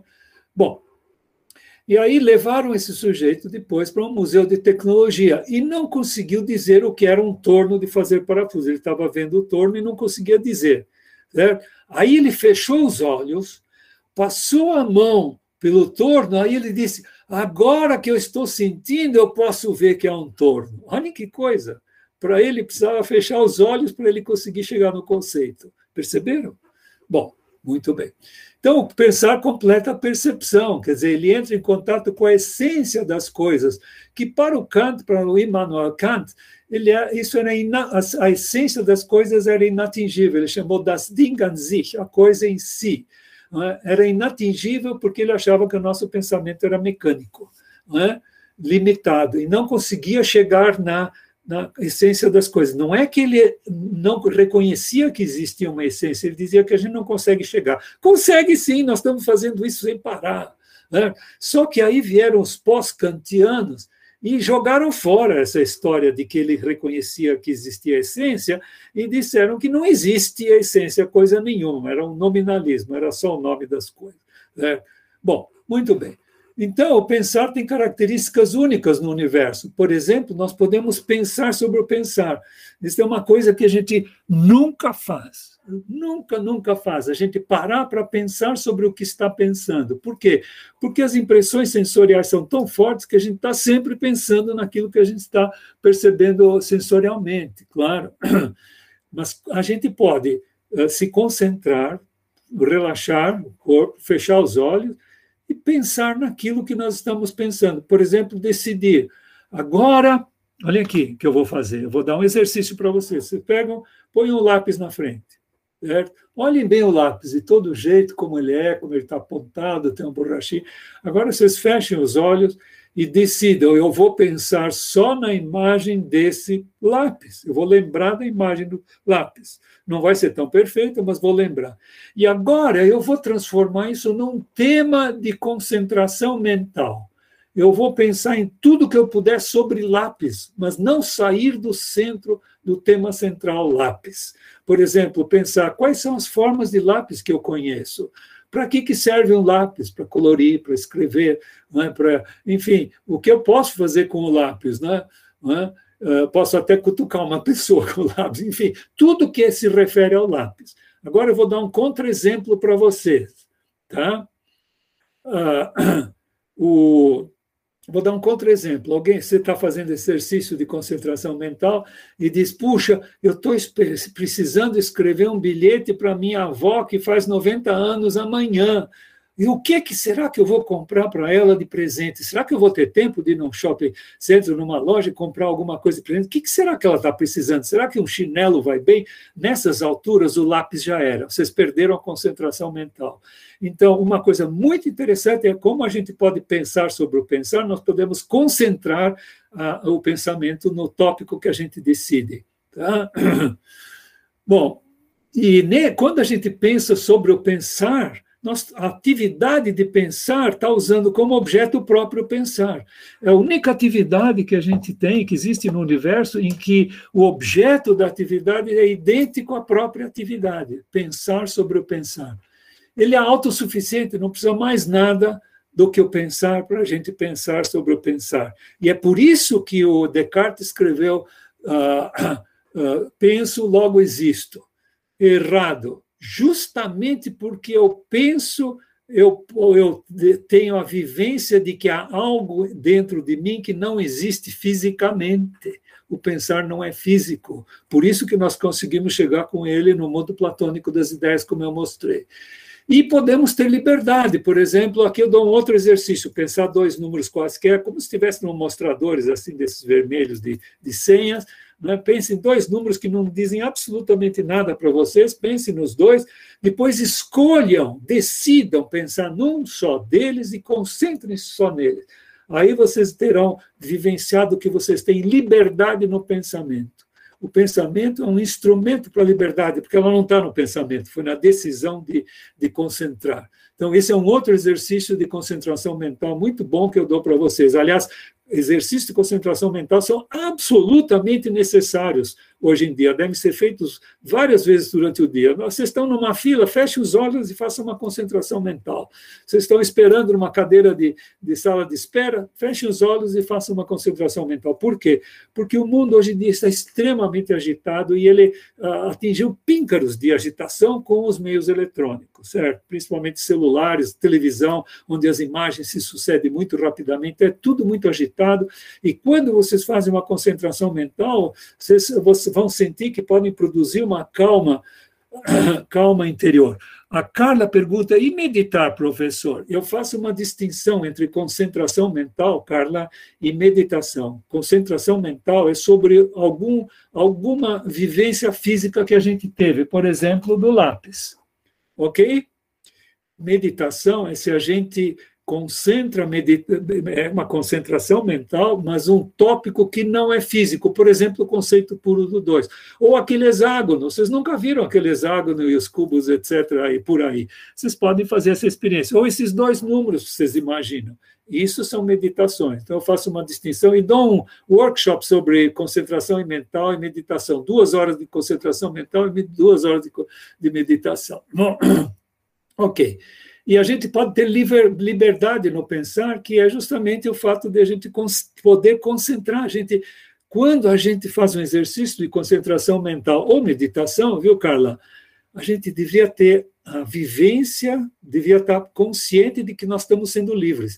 E a única liberdade estrita que a gente tem, porque não, não há nada que force a gente a fazer um exercício desse, certo? Não é? Lei da atração, o Jusimar pensa, é uma lei física, as leis físicas são todas conceitos, elas não existem no mundo físico. Nós é que criamos essas leis. Nós é que reconhecemos que os objetos se comportam, físicos se comportam com algumas leis. Se eu soltar essa caneta aqui, ela vai cair. É o meu pensar que criou a lei o mundo físico está pouco se lixando para o fato do, do, da caneta cair, de haver uma lei da atração gravitacional. Vamos em frente, senão eu não vou terminar. Agradeço imensamente as perguntas, viu? Estou gostando muito que vocês estão participando. Mas eu tenho que tocar, minha gente. O pensamento, como eu mostrei para vocês, pode ser autodeterminado. Eu determinar qual é meu próximo pensamento. Eu vou pensar só no lápis, vou pensar só no número. Claro, eu posso determinar meu próximo pensamento. Eu não posso uh, pular quatro metros de altura, mas eu tenho liberdade total de pensar o que eu quiser com o próximo pensamento. Ali nós temos liberdade, nós temos livre-arbítrio. Isso é uma vivência do livre-arbítrio. Se vocês fizerem um exercício de concentração, lembre-se que vocês estão vivenciando o seu livre-arbítrio. Isso é uma coisa muito importante, fundamental. Bom, então a gente pode determinar o pensamento totalmente impossível de autodeterminação nas máquinas. Elas seguem estritamente as leis físicas. No pensamento, no pensar, nós saímos das leis físicas, porque não é físico esse pensamento. Ele tem reflexos no cérebro, tá? mas não se pode dizer que o cérebro excreta, excreta pensamentos como o fígado secreta bile, bile certo? Não se pode dizer isso. O máximo que se pode dizer é que certas áreas do cérebro participam do processo mental de sentir, de pensar, etc. Os, se, os neurocientistas logo dizem que aquela, aquela área, como o Antônio Damasio, no começo do livro dele, Descartes era logo, que aquela área está produzindo aquela, uh, aquela uh, enfim, aquela atividade mental. Isso é anticientífico. O máximo que se pode dizer é que é, participa, porque não se sabe como é que isso se passa no cérebro. Certo? No caso das máquinas digitais, os programas e circuitos interpretam as instruções do programa estritamente, porque se não interpretar estritamente, não seriam úteis. De vez em quando, 2 mais 2 ia dar 5. Bom, se estiver rodando Windows, isso é até possível, tá? mas vamos deixar para lá. Bom, agora eu queria mostrar o que é determinismo e não determinismo na máquina de Turing. Não é? Porque, afinal das contas, eu estou dizendo que não existe um não determinismo físico no pensar. Nós podemos determinar o próximo pensamento. Se a gente lembrar na Turing, ela tem estados, não é um número finito de estados. Se eu estou num estado, existe uma transição, uma transição. Se embaixo da, da cabeça de leitura eu tiver um A, eu gravo um B e faço um movimento da, da, da algum movimento para Bom, um, um, símbolo qualquer A e um outro símbolo qualquer B e um movimento qualquer, direita ou esquerda. E eu tenho uma outra transição onde eu tenho o mesmo A, uh, aliás, sim, o mesmo A, exatamente, eu tenho que ter o mesmo símbolo de entrada, só que eu gravo, do, uh, eu gravo dois símbolos diferentes, ou aqui um B, aqui um C. Ou, se forem iguais, se o C é igual a B, eu posso fazer um movimento diferente, esse para a direita, esse para a esquerda que, que significa isso? Não é? Um não determinismo, porque essa máquina pode tomar este, como está o A na, na, embaixo da cabeça, leitura, ele pode ir para cá ou pode vir para lá, tá certo? Então existe um não determinismo. Então é possível de definir matematicamente o que é que significa não determinismo na, nas máquinas uh, digitais, certo? Ok? Se houvesse esse não determinismo. Ainda bem que elas são deterministas, senão não fariam aquilo que a gente queria. De vez em quando fazia uma coisa, de vez em quando fazia outra. É uma maravilha fantástica da técnica pegar materiais que não são deterministas da natureza, não é? são aleatórios, etc. e tal, e fazer máquinas que são deterministas, certo? Marina, será que temos livre-arbítrio para escolher o que queremos querer? Exatamente! Quando a gente quer o que quer, nós estamos sendo livres. E não querer aquilo que nos é imposto pelas leis, pelas, pelos costumes, pelos nossos sentimentos. Certo? Ai, eu adoro comer chocolate, tenho aqui um pedaço de chocolate, deixa eu comer esse inteiro, esse pedaço de chocolate. Aí nós não estamos sendo livres. Compreende? Agora, quando a gente consegue querer aquilo que a gente acha justo, aí querer aquilo que a gente gostaria de querer, aí a gente está sendo livre. Mas isso é um monte de outras coisas. Ok, bom, vamos lá. É, Nietzsche era, era bastante materialista, mas tudo bem, vamos embora. Vamos continuar. As máquinas lógicas é um não determinismo devido à aleatoriedade, mas não é um, uma autodeterminação. Então, é a nossa vivência que o pensamento consciente não é aleatório. Se vocês pararem de pensar no seu pensamento, vão ficar pipocando uma porção de pensamento. Mas se vocês concentrarem, vocês podem determinar. Então, as máquinas jamais terão livre-arbítrio, certo? Por quê? Elas estão sujeitas às leis físicas e à falta de autodeterminação. Se a máquina tivesse liberdade, não faria o que a gente espera dela, seria um desastre, claro. A falta de liberdade provém da sujeição às leis físicas e da falta de autodeterminação, ou de seguir um programa estritamente, etc, etc, etc. Então, máquinas não podem ter livre-arbítrio. O ser humano vocês podem ter a vivência. Eu não posso provar que vocês têm livre-arbítrio, mas vocês podem ter a vivência de ter o livre-arbítrio se vocês determinam o próximo pensamento. Por, olha, uma caso simples: vocês façam uma soma de somar com vários algarismos, uma soma armada. Se vocês não concentrarem o pensamento, se o Arthur pensar na companheira dele, é, ou do companheiro, não me interessa, pensar no companheiro ou na companheira, vai errar a, a, a, a, conta. Tem que, vocês têm que se concentrar, vocês estão acostumados a concentrar o pensamento. Na hora que vocês fazem uma frase coerente, vocês concentraram o pensamento. Bom, ok. Agora, atenção, para um materialista um fisicalista que parte do princípio que só existe matéria e processos físicos no mundo, o ser humano não pode ter um livre-arbítrio, é? porque da matéria não pode aparecer livre-arbítrio. A matéria é estritamente, inexoravelmente sujeita às leis físicas, leis, entre aspas, físicas. Certo? Ah, bom, agora deixa eu fazer uma observação a física não sabe o que é matéria. Se eu perguntasse para vocês o que é um átomo, e eu acho que eu não pus isso aqui na palestra, vocês iriam desenhar aquele sistema planetário, com os nêutrons e prótons nos núcleos e o elétron girando em volta. Isso é errado, o átomo não é assim. Eu não vou discorrer, eu poderia discorrer bastante sobre isso. Claro, o elétron não é uma bolinha e não gira em torno do núcleo não se sabe o que é um elétron. Existem modelos matemáticos na, mecânica quântica para átomos muito simples que, uh, que prevêem uh, medidas feitas por instrumentos, atenção, né? e os instrumentos mudam os átomos, qualquer coisa que se fizer com o átomo muda, ele não é mais aquele, muda totalmente as energias, né? enfim, uh, não se sabe o que é um elétron, não se sabe o que é um átomo. Então, atenção ao que eu vou falar aqui. Eu até, acho que está até na minha página de leis de Setzer, dê uma olhada lá. Tem uma porção de piadinhas, mas coisas sérias também. Materialista é um sujeito que vive e trabalha num prédio onde não existe o andar térreo, ele não sabe o que é matéria. Agora, existe uma outra lei minha, outro, uh, um outro aforismo meu. A física destruiu o óbvio. Sabe por quê? A matéria é óbvia para nós, isso para mim é matéria, certo? O computador aqui na frente é matéria, esse livro para mim é matéria. Eu tenho a vivência absolutamente clara da, da matéria. Aí chegam os físicos e não sabemos o que é matéria. Perceberam? A física destruiu o óbvio. Tá bom. Então, para quem parte da hipótese que o ser humano. Ah, eu disse aqui que a maior parte dos materialistas são incoerentes. Por exemplo, Adolfo sabe muito bem, você deve ter uma opção de colegas materialistas que dizem: não, eu prezo a liberdade de ensino e liberdade de pesquisa. O pesquisador pesquisar o que bem entende. Claro, pronto, já está falando de liberdade, mas para ele não devia existir. Ele é, ele é resultado da sua genética e mais todo o condicionamento do meio ambiente. É um absurdo. Peguem gêmeos univitelinos que tiveram as mesmas roupinhas, foram erradamente na mesma classe etc. e tal, e vocês vão ver, eles vão ter vidas completamente diferentes. Esse foi o caso das famosas gêmeas Dion, Dion do Canadá. Entrem na internet, vocês vão ver, eram quíntuplas tiveram vidas completamente diferentes e usavam as mesmas roupinhas, eram expostas em circo, etc, etc, etc.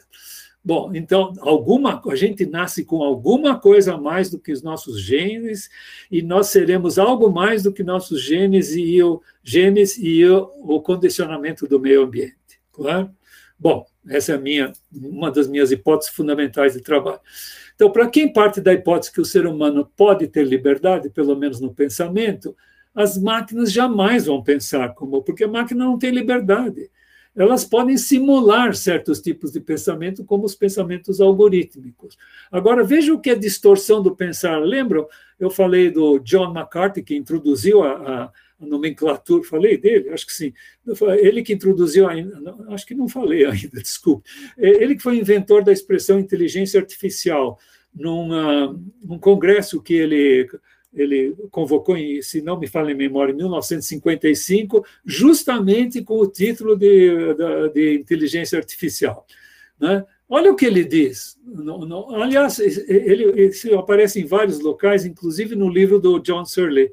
Né? No, acho que não me lembro se no começo, acho, acho que no começo do, do capítulo Can Computers Think, ele diz que teve uma discussão com John McCarthy e o John McCarthy diz assim: o meu termostato tem opinião, tem opiniões. Aí o, o lhe diz: espera um pouco, que opiniões que o seu termostato tem? Aí o John McCarthy diz: Bom, uh, o meu termostato tem a opinião de que aqui está bom, aqui está agradável, aqui está frio ou aqui está quente. Aí vai lamber sabão. Achar que aqui está bom é um sentimento. A gente tem a sensação da temperatura estar agradável, eu digo aqui está bom, eu tenho sentimento, a partir da sensação, e nós não sabemos o que são as sensações. O termostato não tem sensação, ele não tem uma reação como nós de sensação, a reação dele é física, claro, é? de mover uma, uma, uma um ponteiro ou mostrar num mostrador digital a partir, sei lá, de que, de que capacidade, talvez, enfim, enfim, alguma propriedade, talvez de uh, termoelétrica, enfim, alguma coisa assim. Enfim, o termostato não tem sensações, não tem pensamentos, é um absurdo, é? Agora, se a gente acha que pensar é isso, bom, aí vamos dizer que o computador pensa, e eu não vou poder negar, porque a definição que ele dá para pensamento é aquilo que o computador faz. Tá bom, ok, tudo bem, mas para mim não é. Então, sentimentos, sensações individuais, a liberdade de pensamento leva a hipótese de trabalho. Atenção, é uma hipótese, não é uma crença. Eu não tenho religião. Eu, eu, eu, eu tenho religiosidade, não tenho religião, certo? Ok? Então, uh, sensações e sentimentos e a liberdade do pensamento leva à hipótese que não somos seres puramente físicos. Isso não é uma crença, não é uma, não é uma fé. É simplesmente uma hipótese de trabalho baseado em evidências muito fortes que eu tenho. Não só dentro de mim, no mundo também. Assista uma vez a minha palestra sobre o infinito. Aí eu vou mostrar para vocês que o infinito da matemática, com o qual a gente pode trabalhar, eu mostro como, os números transfinitos, etc. E, uh, no entanto, ele não tem significado físico nenhum, não, não tem significado físico. Né? Então, nós não somos puramente físicos, sujeito a apenas leis físicas. Agora, isso não contradiz fatos científicos conhecidos na neurociência. Vai contradizer uh, interpretações da neurociência, de que, por exemplo, o, o, o cérebro excreta o pensar. Né? Como consequência disto aqui, o ser humano não é uma máquina. Quer dizer, vocês estão entendendo? Eu chego nisso a partir dessas considerações filosóficas que eu faço, e também de vivência, não é só filosofia, é uma vivência pessoal. A minha concepção é que nada no ser humano é uma máquina. Por exemplo, o braço não é uma simples alavanca. Nunca houve uma alavanca com a complexidade de um braço, com a quantidade enorme, milhares de fibras, uh, uh, uh, fibras musculares. Quando eu levanto o braço, algumas se contraíram e outras se expandiram para eu levantar mas não havia, não há nenhuma alavanca com uma complexidade dessa. De modo que, por favor, não façam associação de atividades humanas com, com, com coisas mecânicas. Nós somos muito mais do que isso. Tá? Agora eu vou dizer uma, aproveitar o braço e vou mostrar uma coisa para vocês. Marina, vamos supor. Não, deixa eu pegar o Arthur, que ele está aparecendo na minha tela. Né? Arthur, quem sabe você mostra aí a sua, sua sua imagem, aciona a câmera, que eu quero eh, fazer um exercício com você. Arthur, dá para você acionar a câmera? Bom, talvez ele não esteja aí. Fernando? Bom, paciência, vai. Então, Marina, vamos lá, Marina. Le... Eh, faça assim, faça assim, Marina. Feche os olhos e pensa que você vai levantar o braço. Só pensa. Tá? Só pensa. Agora abre os olhos, levanta o braço. O que aconteceu? Ah, desculpe, Fernando. Então, o que, que aconteceu? Por que, que você levantou o braço, Marina? Vamos supor, Marina, que uma área A do cérebro mandou impulsos elétricos, que seja, para cá, para as fibras, algumas fibras se contraíram, outras se expandiram, o seu bracinho levantou. Ah, é? E por que, que a área A emitiu esses impulsos? Aí a Marina vai dizer: bom, quem sabe uma outra área B do meu cérebro mandou impulso para a área A, que a área B mandou impulso para o braço. E o braço pegou e levantou. Ah, é? E a área B? Foi de uma outra área C? E a área C de uma outra área D? Vocês veem que eu tenho uma hipótese. Se a gente faz qualquer, faz qualquer se a gente seguir qualquer atividade interior do ser humano, como essa levantar o braço, certo? Foi uma ação interior, qualquer ação interior, de qualquer ser vivo, pode ser planta também. E nós procuramos a causa física daquele, daquilo que é daquela ação. E a causa da causa e a causa da causa sempre se chega a um beco sem saída. A planta tem algo que não é físico. Posso discorrer sobre isso os animais, inclusive o ser humano, muito mais. Que com isso nós chegamos a pensar. Então, nada no ser humano é uma máquina, o braço não é uma simples lavadora. Então, o máximo que se poderia dizer é que o, o, certas áreas do cérebro participam, não é? É, é, dizer que processos mentais são gerados pelo cérebro é pura especulação, é science fiction, não é, não é ciência. É ciência não, é? não corresponde às evidências. Agora, vejam que coisa interessante. Para que serve o cérebro? Hein? Se ele está lá e o pensamento não é físico, para que serve o cérebro? Aí é uma coisa muito interessante, que também foi introduzida por aquele autor, Rudolf Steiner. Ele diz: o cérebro reflete para a consciência as nossas funções mentais. De modo que, se a gente tem uma lesão, para de refletir, a gente não tem mais consciência daquelas funções mentais. Compreenderam?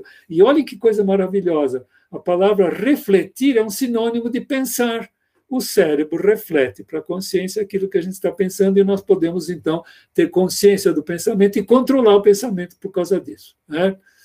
Ok. Então, a minha hipótese de trabalho fundamental é que o pensamento não é físico. Portanto, jamais vão poder, poder ser colocado numa máquina. Agora, será que as máquinas podem ser inteligentes? Eu já vi que não vou conseguir completar essa palestra. Vamos lá. Depende da noção de inteligência. Se for simplesmente jogar bem xadrez, as máquinas podem ser consideradas inteligentes. Existe aquela AlphaZero que uh, desenvolveu uma tal capacidade de jogar xadrez que nenhuma outra máquina ganha dela, e muito menos ser humano, certo? AlphaZero, certo? Que eu não coloquei naquele, uh, no meu artigo sobre xadrez eletrônico, uh, que foi escrito logo depois que o Kasparov perdeu o torneio contra o Deep Blue, da IBM. E aí eu faço várias considerações que não foram feitas por aí, certo? ok, obrigado por ter colocado o formulário mais uma vez, Adolfo, formulário de avaliação. Então, nem todas as pessoas inteligentes jogam xadrez, então a gente precisa de algo muito mais amplo, certo? Aí, ah, foi o próprio Turing bolou em 1950 o chamado teste de Turing. O que ele fez? Ele pegou um jogo social que vocês podiam jogar. Esse jogo social é o seguinte: Pega uma pessoa, depois da pandemônia, pega uma pessoa, coloca num, num quarto e outras duas pessoas em outros dois quartos, outras duas salas, certo? fechadas. Aí tem uma quarta pessoa que é um despachante. Vocês fazem, que estão no primeiro quarto, vocês fazem uma pergunta e digam, eu quero que vá para o quarto A ou para o quarto B. Aí a pessoa do quarto A ou do quarto B responde a pergunta. A ideia é que num quarto tem um homem, no outro quarto tem uma mulher, e pelas perguntas vocês têm que adivinhar quem é o homem e quem é a mulher. Com a seguinte restrição: as mulheres sempre respondem corretamente, os homens podem mentir. Olhe lá, naquela época, na Inglaterra, todas as mulheres eram honestas. Os homens podiam não ser, mas as mulheres eram. Tá bom. Então, qual é o imitation game que o, o, o o Turing fez no teste de, chamado depois de teste de Turing foi o seguinte: ele disse assim, não, inteligência não é uma coisa bem definida, ainda bem que ele reconheceu. Então, deixa eu fazer um teste para ver se a, a, máquina tem a mesma capacidade que o ser humano, mesma capacidade intelectual que o ser humano, não que é inteligente. Tá? Isto é, em vez de pegar uma pessoa, um homem e uma mulher, eu vou pôr num quarto uma pessoa e no outro quarto um, um computador com, com é, ligado no meu, no meu micro aqui, naquela época era um teletipo, e eu vou fazer perguntas para um ou para outro e, e tem que descobrir qual é o computador e qual é a pessoa. E quando não houvesse a possibilidade de distinguir entre os dois, o computador adquiriu a mesma capacidade intelectual do, do ser humano. Ah, é? Vírgula somente a capacidade de responder perguntas. É um teste linguístico, não é um teste de jogar tênis, por exemplo, certo? É um teste linguístico, não é um teste, é um teste comportamental linguístico apenas, certo? Ok? Mas é, é interessante. E existe. Ah, eu não coloquei aqui. Ah, existe, eu acho que não coloquei aqui. Existe um, um concurso ah, anual do teste de Turing, para ver qual é o programa que mais se aproxima de passar o teste de Turing. Chama Leibniz Prize. Leibniz com L-O-E, Leibniz Prize. Vocês entrem lá. Uh, engraçado, eu tinha a impressão de ter tipo, colocado isso aqui, mas não coloquei. Acho que não coloquei. Mas, olha, com duas perguntas eu logo mostrei que era uma máquina. Eu fiz as seguintes perguntas. A, primeira pergunta eu devia ter feito diferente. Eu perguntei o que é o País das Maravilhas? E esse programa que ganhou, Suboku, eu não me lembro qual é o nome do programa, um japonês que ganhou vários anos esse, esse concurso. Ele respondeu sensacional, disse assim: é o título do livro do Lewis Carroll, o Malice no País das Maravilhas. Aí eu, te, eu perguntei assim: e onde fica o País das Maravilhas? Resposta do programa: há, há, há muitos países por aí.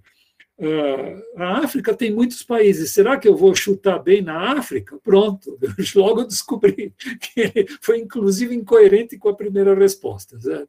Bom, tudo bem, deixa para lá. Bom, existem extensões do, do, do Turing, do teste de Turing, que é o Total, Total, Total Turing Test é, é o, o, teste de Turing mais todos os comportamentos. Então, aqueles robôs do Artificial Intelligence do Spielberg não iam, não iam passar. Lembra que colocava aquele detetor de barras e aparecia o circuito por trás. E o Total, Total Turing Test desse análise seria indistinguibilidade corporal, que seria o caso do robô Robin Williams do filme Bicentennial Man, acho. Acontece que o, famoso professor uh, de psicologia da, da, Universidade de Harvard, Howard Gardner, escreveu um livro chamado Inteligências Múltiplas. Ele colocou sete inteligências. Uma delas é interpessoal, depois foi motivo para o Daniel Goldman escrever o livro Inteligência Emocional. Todos vocês deviam ler o livro Inteligência Emocional, onde ele conta aquilo que o Gardner já tinha falado, que o mais importante para o sucesso profissional não é toda a técnica que vocês estão aprendendo aí na pós-graduação em ciência da computação. Não é isso. São as relações, a sua inteligência, que eu chamo de inteligência social, capacidade de se relacionar com outras pessoas, trabalhar em equipe, liderar uma equipe, dar uma palestra para cliente, uh, falar sobre o seu, aquilo que vocês desenvolveram tudo isso são habilidades sociais, são muito mais importantes. As técnicas são fundamentais, mas não é o mais importante. O mais importante são os relacionamentos humanos, que está nesse livro uh, Inteligência Emocional, do Daniel Goleman. Mais recentemente, ele escreveu um outro, que é esse aqui, Foco. Né? Por quê? Porque ele descobriu que as pessoas não estão mais tendo capacidade de se concentrar, de focar os seus objetivos, focar as suas atividades. Bom, mas isso é outra história. Então, depois ele estendeu para 20. Então, vocês veem que inteligência é uma coisa extremamente complexa. É? Por exemplo, ah, e ele, o Gardner já chamou a atenção de que nas escolas se desenvolve apenas linguística e lógico-matemática. E vocês, trabalhando em computação, só estão desenvolvendo praticamente a lógico-matemática. Isso é um perigo muito grande. Vocês têm outras inteligências que têm que ser praticadas e desenvolvidas. E, Adolfo, infelizmente, as faculdades, em geral, são todas assim bitoladas no profissionalismo e não tratam daquilo que é essencial, que é uma formação global, inclusive humanística. Elas fazem formação profissional. Por isso que no, lá no IME, eu não sei se você chegou a vivenciar, eu introduzi a disciplina que era leitura dramática, dada pela Yolanda Gentileza. Os alunos adoravam, para começar, não tinha nenhum teorema nessa disciplina, mas eles adoravam porque, sabe, eles aprendiam a, se, a prestar atenção nos outros, que é fundamental quando a gente ensina uma peça. Aprenderam literatura, aprenderam dicção, de falar bem, etc., dizer todas as coisas. Eu acho que a, leitura dramática deve ser obrigatória em todos os ensinos médios e todas as faculdades mas uh, não sei se haveria professor suficiente para isso. E eu tive a felicidade de achar uma genial, que era a Yolanda Gentileza. Bom, bom, agora eu vou dar minha classificação: inteligência incorporada, certo? E inteligência uh, criativa. Isso foi eu que introduzi. Inteligência incorporada existe no nosso corpo uma inteligência, uma sabedoria absolutamente fantástica. É, é, é, é, o que há de mais perfeito fisicamente no mundo, o nosso corpo humano. Certo? Mas os animais também têm as plantas e até os minerais. Imagine se a, a, a, a composição da atmosfera não fosse o que ela é né, mais nitrogênio do que oxigênio. Se fosse o contrário, a gente queimava. Né? Se, ela, se, a Terra tivesse mais próxima do Sol, mais afastada, nós não estaríamos aqui. Imagine a inteligência que existe em tudo isso, certo? E nós estamos destruindo. Né? Maravilha, né? Bom, bom. Como diz o Lutzenberger, o famoso primeiro grande ecologista aqui do Brasil, que era do Rio Grande do Sul, na era do materialismo, nós estamos destruindo a matéria do mundo. Caramba! Bom, as máquinas também têm inteligência incorporada. Imagina a quantidade de inteligência incorporada que tem um computador. Imagina tudo que foi pensado para fazer esse computador. Né? Então, tudo isso é inteligência incorporada. Mas uh, nós temos inteligência criativa. Agora, eu gostaria de uh, ver, uh, gostaria de perguntar para vocês, mas não vou poder esperar, é uma pena. O que vocês acham que é a criatividade? Muitos dizem assim, a criatividade é a gente criar alguma coisa. Ah, é? Refrescou? Não refrescou nada. Certo? Alguém diz assim: bom, é ter ideias novas. Ah, muito bom. Mas tem gente que fica tendo um monte de ideias novas, castelos no ar e não faz nada com aquilo. Então, não é que ser criativo, não fez nada de útil. Portanto, criatividade, é, é, segundo o famoso filó, sociólogo do lazer, Domênico Di Masi, numa palestra que ele deu, ele falou essa coisa que eu gostei demais. Criatividade é fantasia mais concretividade. Fantasia é ter novas ideias. Concretividade é transformar essas ideias em alguma coisa útil para si ou para a sociedade. Claro? E, quem, e a pessoa que só tem fantasia e, e, e e sim, só tem fantasia, não tem um pingo de concretividade, não faz nada útil. Por exemplo, coleciona palitos de fósforo usados, certo? É um diletante, é o que ele chamou de diletante. Infelizmente, muitos de vocês leram muito pouco e talvez não saibam o que é a palavra diletante. Vejam no dicionário. Bom, concretividade é fazer alguma coisa outra. Só que ele falou o que é a pessoa ser só, ter só concretividade, não ter um pingo de fantasia. É o burocrata que segue as leis, como lá no quarto chinês do Searle, segue, segue as regras estritas, como o computador. O computador é absolutamente burocrata, segue as regras exatamente como deviam, matematicamente, né? e, e não, tem, não, não, não tem nenhuma criatividade, não tem nenhuma improvisação, não tem nenhuma fantasia. Ainda bem, senão ele não faria o que a gente espera dele. Claro? Então, inteligência criativa é que envolve ter novas ideias e realizar alguma coisa útil. Agora, eu não vou poder entrar no detalhe, mas eu ia mostrar para vocês o que é esse, esse robô Sofia em 2017. Esse robô pega e fala coisas absolutamente horroripilantes. Né? Por exemplo, que uh, uh, frase falada pelo robô, que está gravado lá, obviamente, não é? ou talvez até gerado por um sistema de aprendizado de máquina eu gostaria de pensar que eu vou ser um, um, robô famoso. Imagina se um robô pode ter se importado de ser famoso ou não. Isso é um sentimento, né? Ah, eu pavimentei um, uma, um caminho para um futuro mais harmonioso entre robôs e humanos. Imagina! Como é que vocês acham que um robô trata um ser humano? Como robô, como uma máquina. É assim que um robô trata o ser humano. Claro, e não como um ser humano. Ser humano só consegue tratar humanamente um outro ser humano, é? ou ser tratado por um outro ser humano. E assim por diante, eu não vou entrar no detalhe, coisa absolutamente horrorosa, certo? Vai levar muito tempo para os robôs desenvolverem emoções complexas. Vejam só o absurdo, segundo o que eu tenho mostrado para vocês. Vamos ver famílias de robôs na, na forma de uma espécie de uh, companheiros digitais animados, uh, ajudantes humanoides. Imagina um robô ajudando um ser humano. Vocês imaginem a falta de humanidade que existe nisso. Certo? E, ali, e além, e olha, que, olha que aberração da humanidade. O governo da Arábia Saudita deu cidadania para o robô Sofia. Vê se pode. Tá? Ok. Bom, então, e agora vamos voltar para a inteligência artificial, né? ou partir para Então, segundo o Searle, existem dois tipos de inteligência artificial: a forte, que dá ênfase às analogias entre seres humanos e máquinas. Por exemplo, usando as máquinas para se concluir como nós somos. Não é? Um absurdo, absurdo total. Usando as máquinas, nós somos só ter conclusões de máquinas, de coisas físicas. Bom, e a visão extrema é que o cérebro é um computador e a mente o programa. Uma coisa já muito conhecida, muito falada há muito tempo. Olha o que esses dois, o, o Simon, um deles ganhou o prêmio Nobel de Economia, foi se meter na computação. E já falou isso há dezenas e dezenas de anos atrás, na década de 50 ou começo de 60. Inteligência é somente uma questão de manipulação de símbolos. Ah, é? Onde é que está o símbolo 2 no meu cérebro, hein, senhor Newell e senhor Simon? Certo?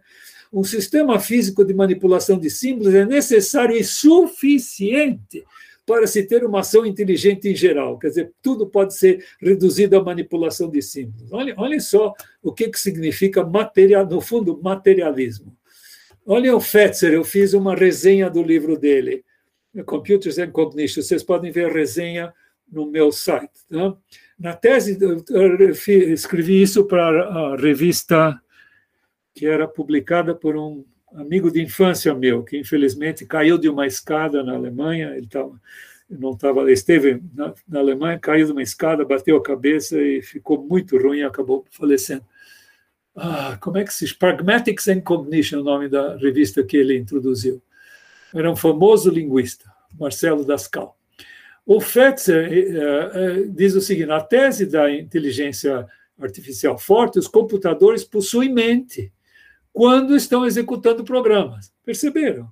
Quer dizer, isso que é achar, achar que é inteligência artificial forte, uma analogia com o ser humano. E o Paulo, a inteligência forte é a tese de que nós podemos construir uma pessoa, lembram? não me lembro se foi ele ou Hogland, que o livro dele Como Construir uma Pessoa, né? Por meio da construção de um sistema físico ao qual se dê inteligência artificial adequada. Gente, não sabemos o que é inteligência. Claro, e o cara quer pôr inteligência artificial adequada dentro do computador. Bom, e a, inteligência fraca? Os computadores são ferramentas que podem ser úteis ajudar e ser valiosos no estudo da mente, eventualmente, mas não possuem mentes, mesmo se estão executando programas. Certo? Eu não acho que eles são valiosos no estudo da mente, mas tudo bem. Isso é outra história. Não estou de acordo com a aplicação dessas duas e eu dei uma nova classificação adicional. A inteligência artificial prática, fazer as máquinas. Eu não estou de acordo com essa última, pelo que ele diz aqui, né? valiosos no estudo da mente não vai se sair da parte mecânica. Não estou de acordo com a aplicação dessas duas. Aí a prática é fazer as máquinas simularem ações humanas, né, para substituir o trabalho que degrada o ser humano. Por exemplo, limpar centrais nucleares, elas têm que ser limpas de vez em quando. Se uma pessoa entra lá dentro, sofre radiação. Então, se a gente mandar um robô, ótimo, maravilha. Se a gente tiver um carro autônomo que tenha menos acidentes do que os carros uh, os, uh, os, uh, os, automóveis hoje em dia, maravilha, fantástico. É, se ele usar técnicas da inteligência artificial, maravilha, fantástico, não tenho nada contra. Tá? É, principalmente porque existe 90 ou 95% dos acidentes são devidos a, a de, de, de, tráfego, são devidos a falhas humanas. Né? A, a, outra que eu coloquei, a IA Humilde, que é uma coleção de algoritmos interessantes. Assim que eu introduzi a primeira disciplina de inteligência artificial lá no nosso bacharelado de ciência da computação, que o Adolfo, passando lá pelo IME, ficou conhecendo né, de fora. Ele estava fazendo pós-graduação. Mas quem deu a primeira foi o Siang, lembra, Adolfo? Foi a primeira, mas o programa foi eu que fiz. E ele, eu fiz com uma coleção de algoritmos interessantes, de capacidades desses algoritmos. Bom, então, inteligência artificial ou imbecilidade automatizada, que é o título da minha palestra. Segundo a minha noção de inteligência criativa, lembro que eu, eu fiz uma, uma, oposição à inteligência incorporada nas máquinas, nos seres vivos, etc., e inteligência criativa que só o ser humano tem, capaz de ter novas ideias, chegar do mundo dos conceitos. Os, os animais não são capazes de conceituar, nós somos capazes. Então, segundo a inteligência criativa, nós somos imbecis, as máquinas, desculpe, as máquinas, computadores interpretando qualquer programa, são e sempre serão imbecis automáticos. Eles fazem estreitamente, burocraticamente, aquilo que o programa manda ou que o programa deduziu que deveria fazer, que é o caso do aprendizado de máquina. Tá? Então, entramos no aprendizado de máquina. São programas que alteram seus parâmetros baseado em duas fases de treinamento. Treinamento é uma palavra errada, não se treina um computador.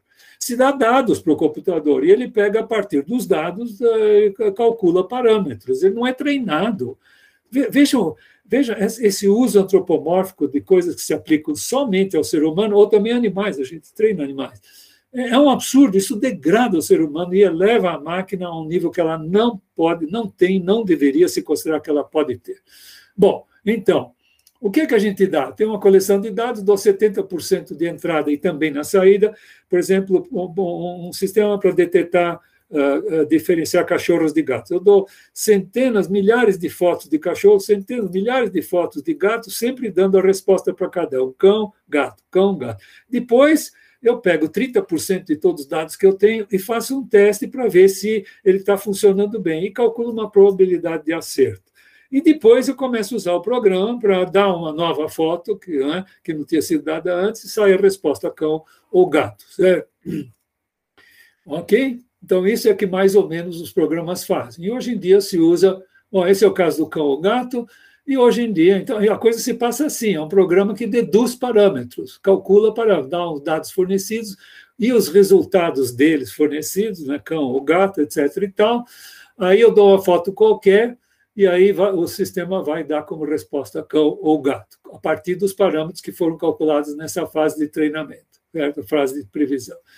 E o tipo mais comum é rede neural, que muitos de vocês já, já estudaram, a entrada são dados nesses nós, o, o programa uh, uh, muda, transforma esse, esse dado de entrada, em geral, de uma maneira linear, né? multiplicando ou dividindo por alguma, alguma constante e tal, uh, ou constantes diferentes, manda como entrada aqui, esse aqui soma tudo que entrou, pode ser coisa negativa, etc. Depois a mesma coisa e acaba dando a saúde, saída. Né? Então aqui sairia a resposta uma só, não precisa das duas, cão, ou sai a resposta gato, certo? Ou talvez uma aqui só sai gato, aqui só sai cão, tanto faz. Tá? E aqui eu dou as fotos, os pixels todos das, das fotos. Tá?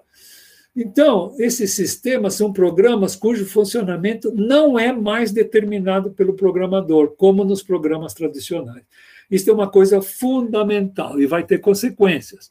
O funcionamento é determinado na fase de treinamento. Então, no fundo, sistemas de aprendizado de máquinas são sistemas de, de uh, desenvolvimento de algoritmos. Claro? Eles desenvolvem algoritmos sempre de um determinado padrão de funcionamento, mas um algoritmo uh, difere do outro baseado nos parâmetros que ele usa. Né? Então, quais são os problemas? Sem examinar os parâmetros que foram calculados, não se sabe como o programa funciona. Isso é totalmente oposto à programação tradicional. É? Digamos que vocês estejam fazendo um programa em Python, não sei se vocês usam Python aí, usam. Uh, Adolfo, eu tenho uma cheat sheet, uma folha de consulta em Python que você pode recomendar para os alunos que estão começando, porque é uma linguagem tão imensa, com tantas peculiaridades, que eu resolvi fazer a folha para ser fácil de lembrar como é que a gente escreve cada coisa e quais são as funções. Aliás, não coloquei todas as funções, não tive tempo. Se alguém quiser me ajudar e colocar e, e me mandar descrição de alguma função que está faltando, é só vocês entrarem na minha, na minha homepage com meu nome, Valdemar Sete, vocês caem lá, uh, façam uma busca com Python, PYTH, e vocês caem nisso aí. Tá? Então, problema, sem examinar os parâmetros, não se sabe. Os programas antigos, o programador, ele pensava em cada comando que ele estava escrevendo e depois introduzia na máquina. Claro, ou ele introduzia direto na máquina, né, com programação online. Eh, ele pensava em como, o que cada instrução devia fazer. Então, ele, teoricamente, a menos de erros, ele sabia o que, que o programa deveria fazer. Com aprendizado de máquina, não se sabe mais por que, que o programa funciona do jeito que ele funciona, a não ser que a gente examine os parâmetros. Mas alguém faz? Ninguém faz isso, quase ninguém faz isso. E existem programas proprietários, onde uh, quem desenvolveu o programa, a empresa, não mostra como é que os parâmetros são calculados. Certo? E a gente acaba usando cegamente algo que não se sabe como funciona. Né? E que vai dar respostas né? que, se forem usadas, dependendo para quê, podem ser muito perigosas. Não é? O caso dos lobos e cachorros foi um estudante de pós-graduação. Eu não consegui encontrar isso aí na internet, gostaria de dar, dar a, a referência. Um estudante de pós-graduação se meteu a abrir um, um programa que uh, de aprendizado de máquina que distinguia lobos de cachorros. Sabe o que ele achou? Não era a conformação da cabeça, ou corpo, ou pelo, ou cores, seja lá o que for. Sabe o que ele achou? Era o ambiente, porque todas as fotos de cachorro eram tiradas no ambiente doméstico, ou talvez na rua, e o de, de lobos era sempre numa floresta, numa savana, talvez tivesse neve. Claro. Então, ele, o programa estava usando o ambiente e não aquilo que estava se supondo. Vocês entenderam? E houve, há um outro caso famoso que eu coloquei no meu livro uh, sobre camuflagem de tanques. Não é? é? muito interessante também, porque o programa usava uh, o céu e não ah, o, o, ambiente do tanque. Usava se o céu estava limpo ou não, etc. E tal, porque foram as fotos que foram dadas. É, é, é viciados, né? fotos viciadas. Bom, em geral, os programas não são examinados, portanto, não se sabe que o programa deu um certo resultado. Né? Os dados são viciados, por exemplo, eu tenho um, um, um programa que distingue cães e gatos, e dou uma raposa e vai sair cão, certo? Então, o programa pode dar um resultado que não tem nada a ver com o assunto. Um, um, existe na internet a descrição de um sistema chamado Compass, um americano, de dar sentenças judiciais nos Estados Unidos. Os juízes estão usando isso aí. E existe um caso famoso que está publicado desse Eric Loomis, que foi pego por uns policiais dirigindo um carro roubado. Eh, eu não me lembro se o carro ele que roubou, mas esse carro tinha estado uh, envolvido num assalto, qualquer coisa. Então, pegaram o tal do Lumes, o, o juiz usou o programa e o programa uh, detectou que ele tinha um alto grau de, de, de, periculosidade de repetir, de ser reincidente. E deu uma, uma sentença de cinco anos de prisão. O, o sistema, acho que recomendou cinco anos. Aí o Lumes pegou e, e, e recorreu à Suprema Corte daquele Estado para uh, que se dissesse para ele quais foram os critérios que foram usados para ele ser condenado. Só que o programa era proprietário, a empresa não abriu e os juízes aceitaram o resultado do programa. Quer dizer, vocês vejam o que significa usar um programa que não se sabe o que funciona para decisões humanas ou sociais. Isso é um grande perigo. Não devia ser usado. Um médico, se usar algum sistema de aprendizado de máquina para sugerir um, um, um diagnóstico, devia usar como uma pequena sugestão, não é? Não usar como o diagnóstico, claro. Agora, existe um grande perigo, óbvio. Os, os, médicos vão começar a se basear cada vez mais nesses programas de diagnóstico e vão perder a capacidade de fazer diagnóstico. Veja o que as máquinas estão trazendo para a nossa, nossa pobre humanidade. Bom, é isso aí. Uh, o grande perigo é usar o sistema de aprendizado de máquina em decisões sociais. O computador não toma decisões. Isso está num, num livro antiquíssimo de um sujeito que antigamente, muito antigamente, quando se falava muito em, em análise de sistemas, etc., e havia um sujeito que era muito famoso porque ele desenvolveu um sistema de análise de sistema, o Jean-Dominique Varnier, né, com W. E nesse livro aqui, Computers and Human Intelligence, que é do ano. Eu não me lembro mais. Ah, está aqui. É do ano 86. Nesse livro ele diz: computadores to fazem, de, tomam decisões lógicas só os seres humanos. Desculpe, desculpe, errei. Computadores tomam, fazem escolhas lógicas. Olha a lógica do Adolfo aí. fazem escolhas lógicas. O computador uh, faz escolhas. O ser humano é o único que toma decisões. Então, tomar decisões é muito mais do que fazer escolhas lógicas como o computador faz. Ok?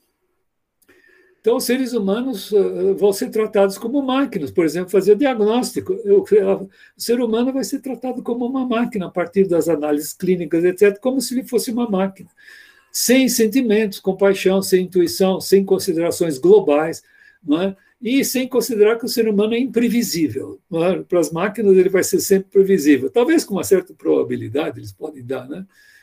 Finalmente, eu tenho. Ih, dois minutos só. caramba. Só que você roubou dois minutos ou três meus, Rodolfo, eu rapidinho.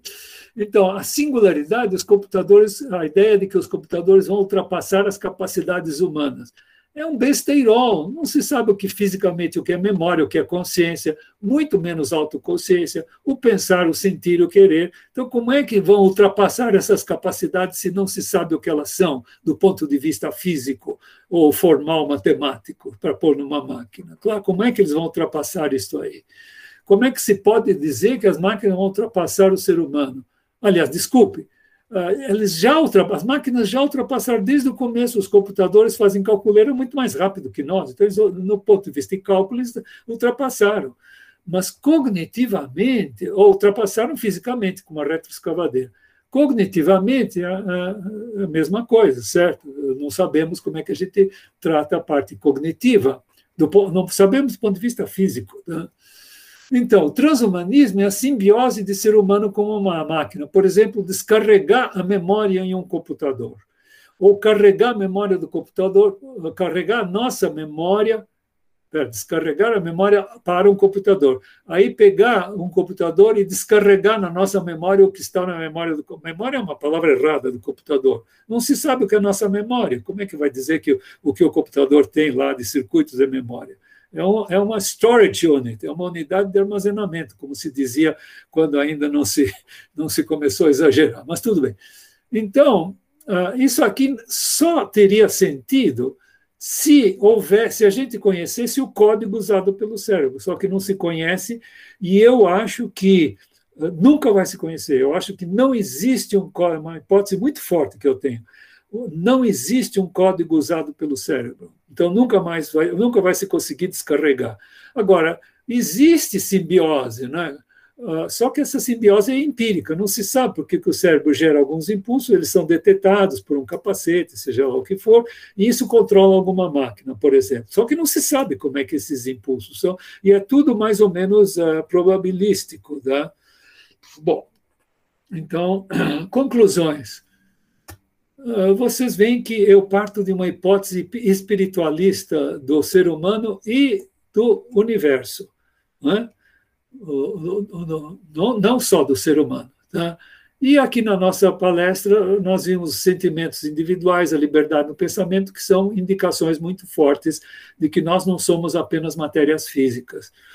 E tem muitas outras, por exemplo, as formas orgânicas, incluindo as simetrias, como é que as minhas mãos começaram quando era criança, nenezinho desse tamanho, foram crescendo, crescendo e preservando a simetria? Como? E todos vocês têm mãos simétricas. Como? Sendo que a direita eu sou, eu sou destro, não sou canhoto, eu usei muito mais que a esquerda, assim mesmo ficaram simétricas, certo? Bom, é porque existe um modelo que não é físico, que está regulando quais são as células que vão dividir para produzir o crescimento e as que vão morrer participando do crescimento, etc. E tal. Então, existe um modelo das minhas mãos que era dinâmico, ele foi mudando conforme elas foram crescendo, conservando a simetria. E os meus olhos, minhas pestanas, tudo, tudo que a gente tem de simétrico. Olhem o que é simetria aqui nessa borboleta. Eu tirei essa foto em Ubatuba, na casa do meu irmão lá. Ah, não sei qual é o, o, o, tipo dela, gostaria de saber, não consegui descobrir na internet, mas olha uma simetria absolutamente fantástica. Quando a gente olha assim, a gente devia ter uma admiração, uma veneração pela natureza, que era uma coisa, eh, devia ser uma coisa muito profunda. Até o corpinho dela é todo simétrico. Como é que foram criadas essa, foi criada essa simetria se ela cresceu enrolada dentro de um casulo? E as asas cresceram independentemente, óbvio, como as minhas mãos, cada uma cresceu independente da outra. Não adianta dizer que estava do DNA. Tem que mostrar como é que o DNA produz isso aí. Impossível. Tá? Impossível. As, as células são muito imprecisas para ter um código ali que controla tudo isso. Né? E aqui está uma costela de Adão em inglês cheese plant, por causa dos buracos dela. Todas elas têm essa forma aqui exterior. Experimentem olhar as costelas de Adão. Tem essa curva característica, ela vai crescendo, era uma folha inteiriça, foi crescendo, foi recortando e as pontas delas seguem a curva. É a coisa, quando eu vejo uma costela de Adão, eu entro em êxtase, viu?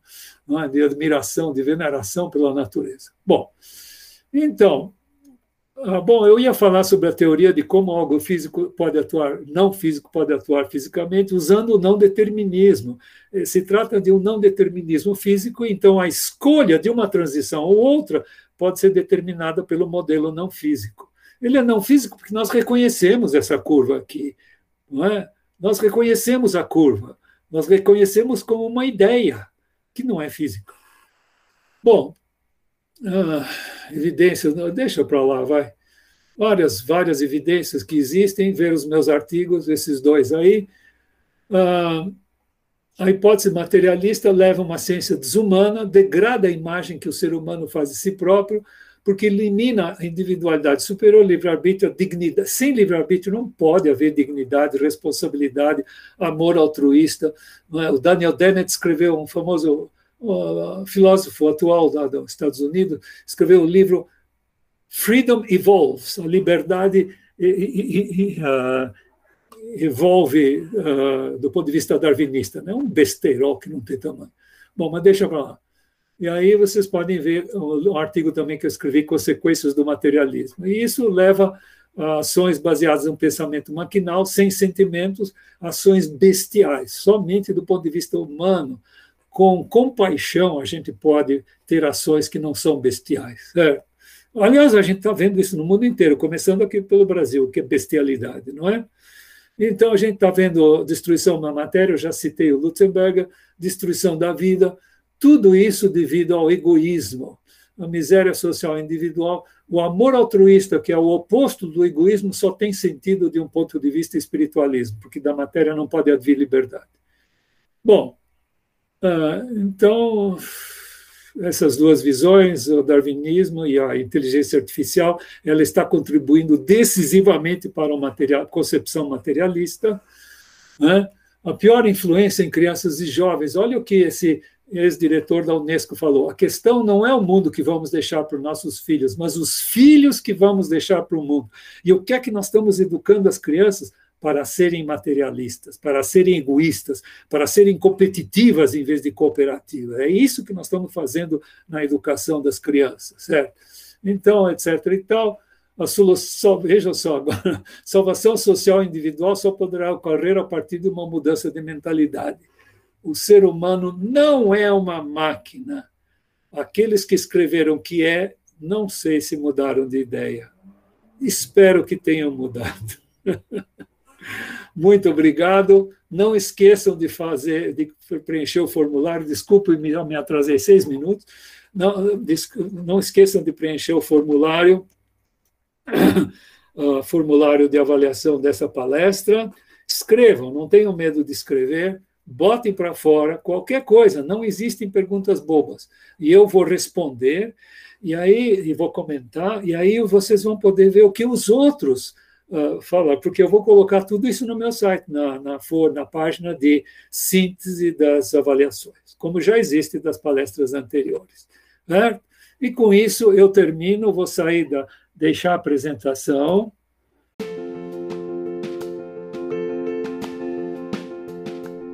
Pessoal, obrigado por escutar este episódio. Eu também estou em três outros podcasts. O mais recente, Elixir em Foco, o Fronteiras da Engenharia de Software e o Emílias Podcast Mulheres na Computação. Sigam-me em AdolfoNT, tanto no Twitter quanto no Instagram. Até mais!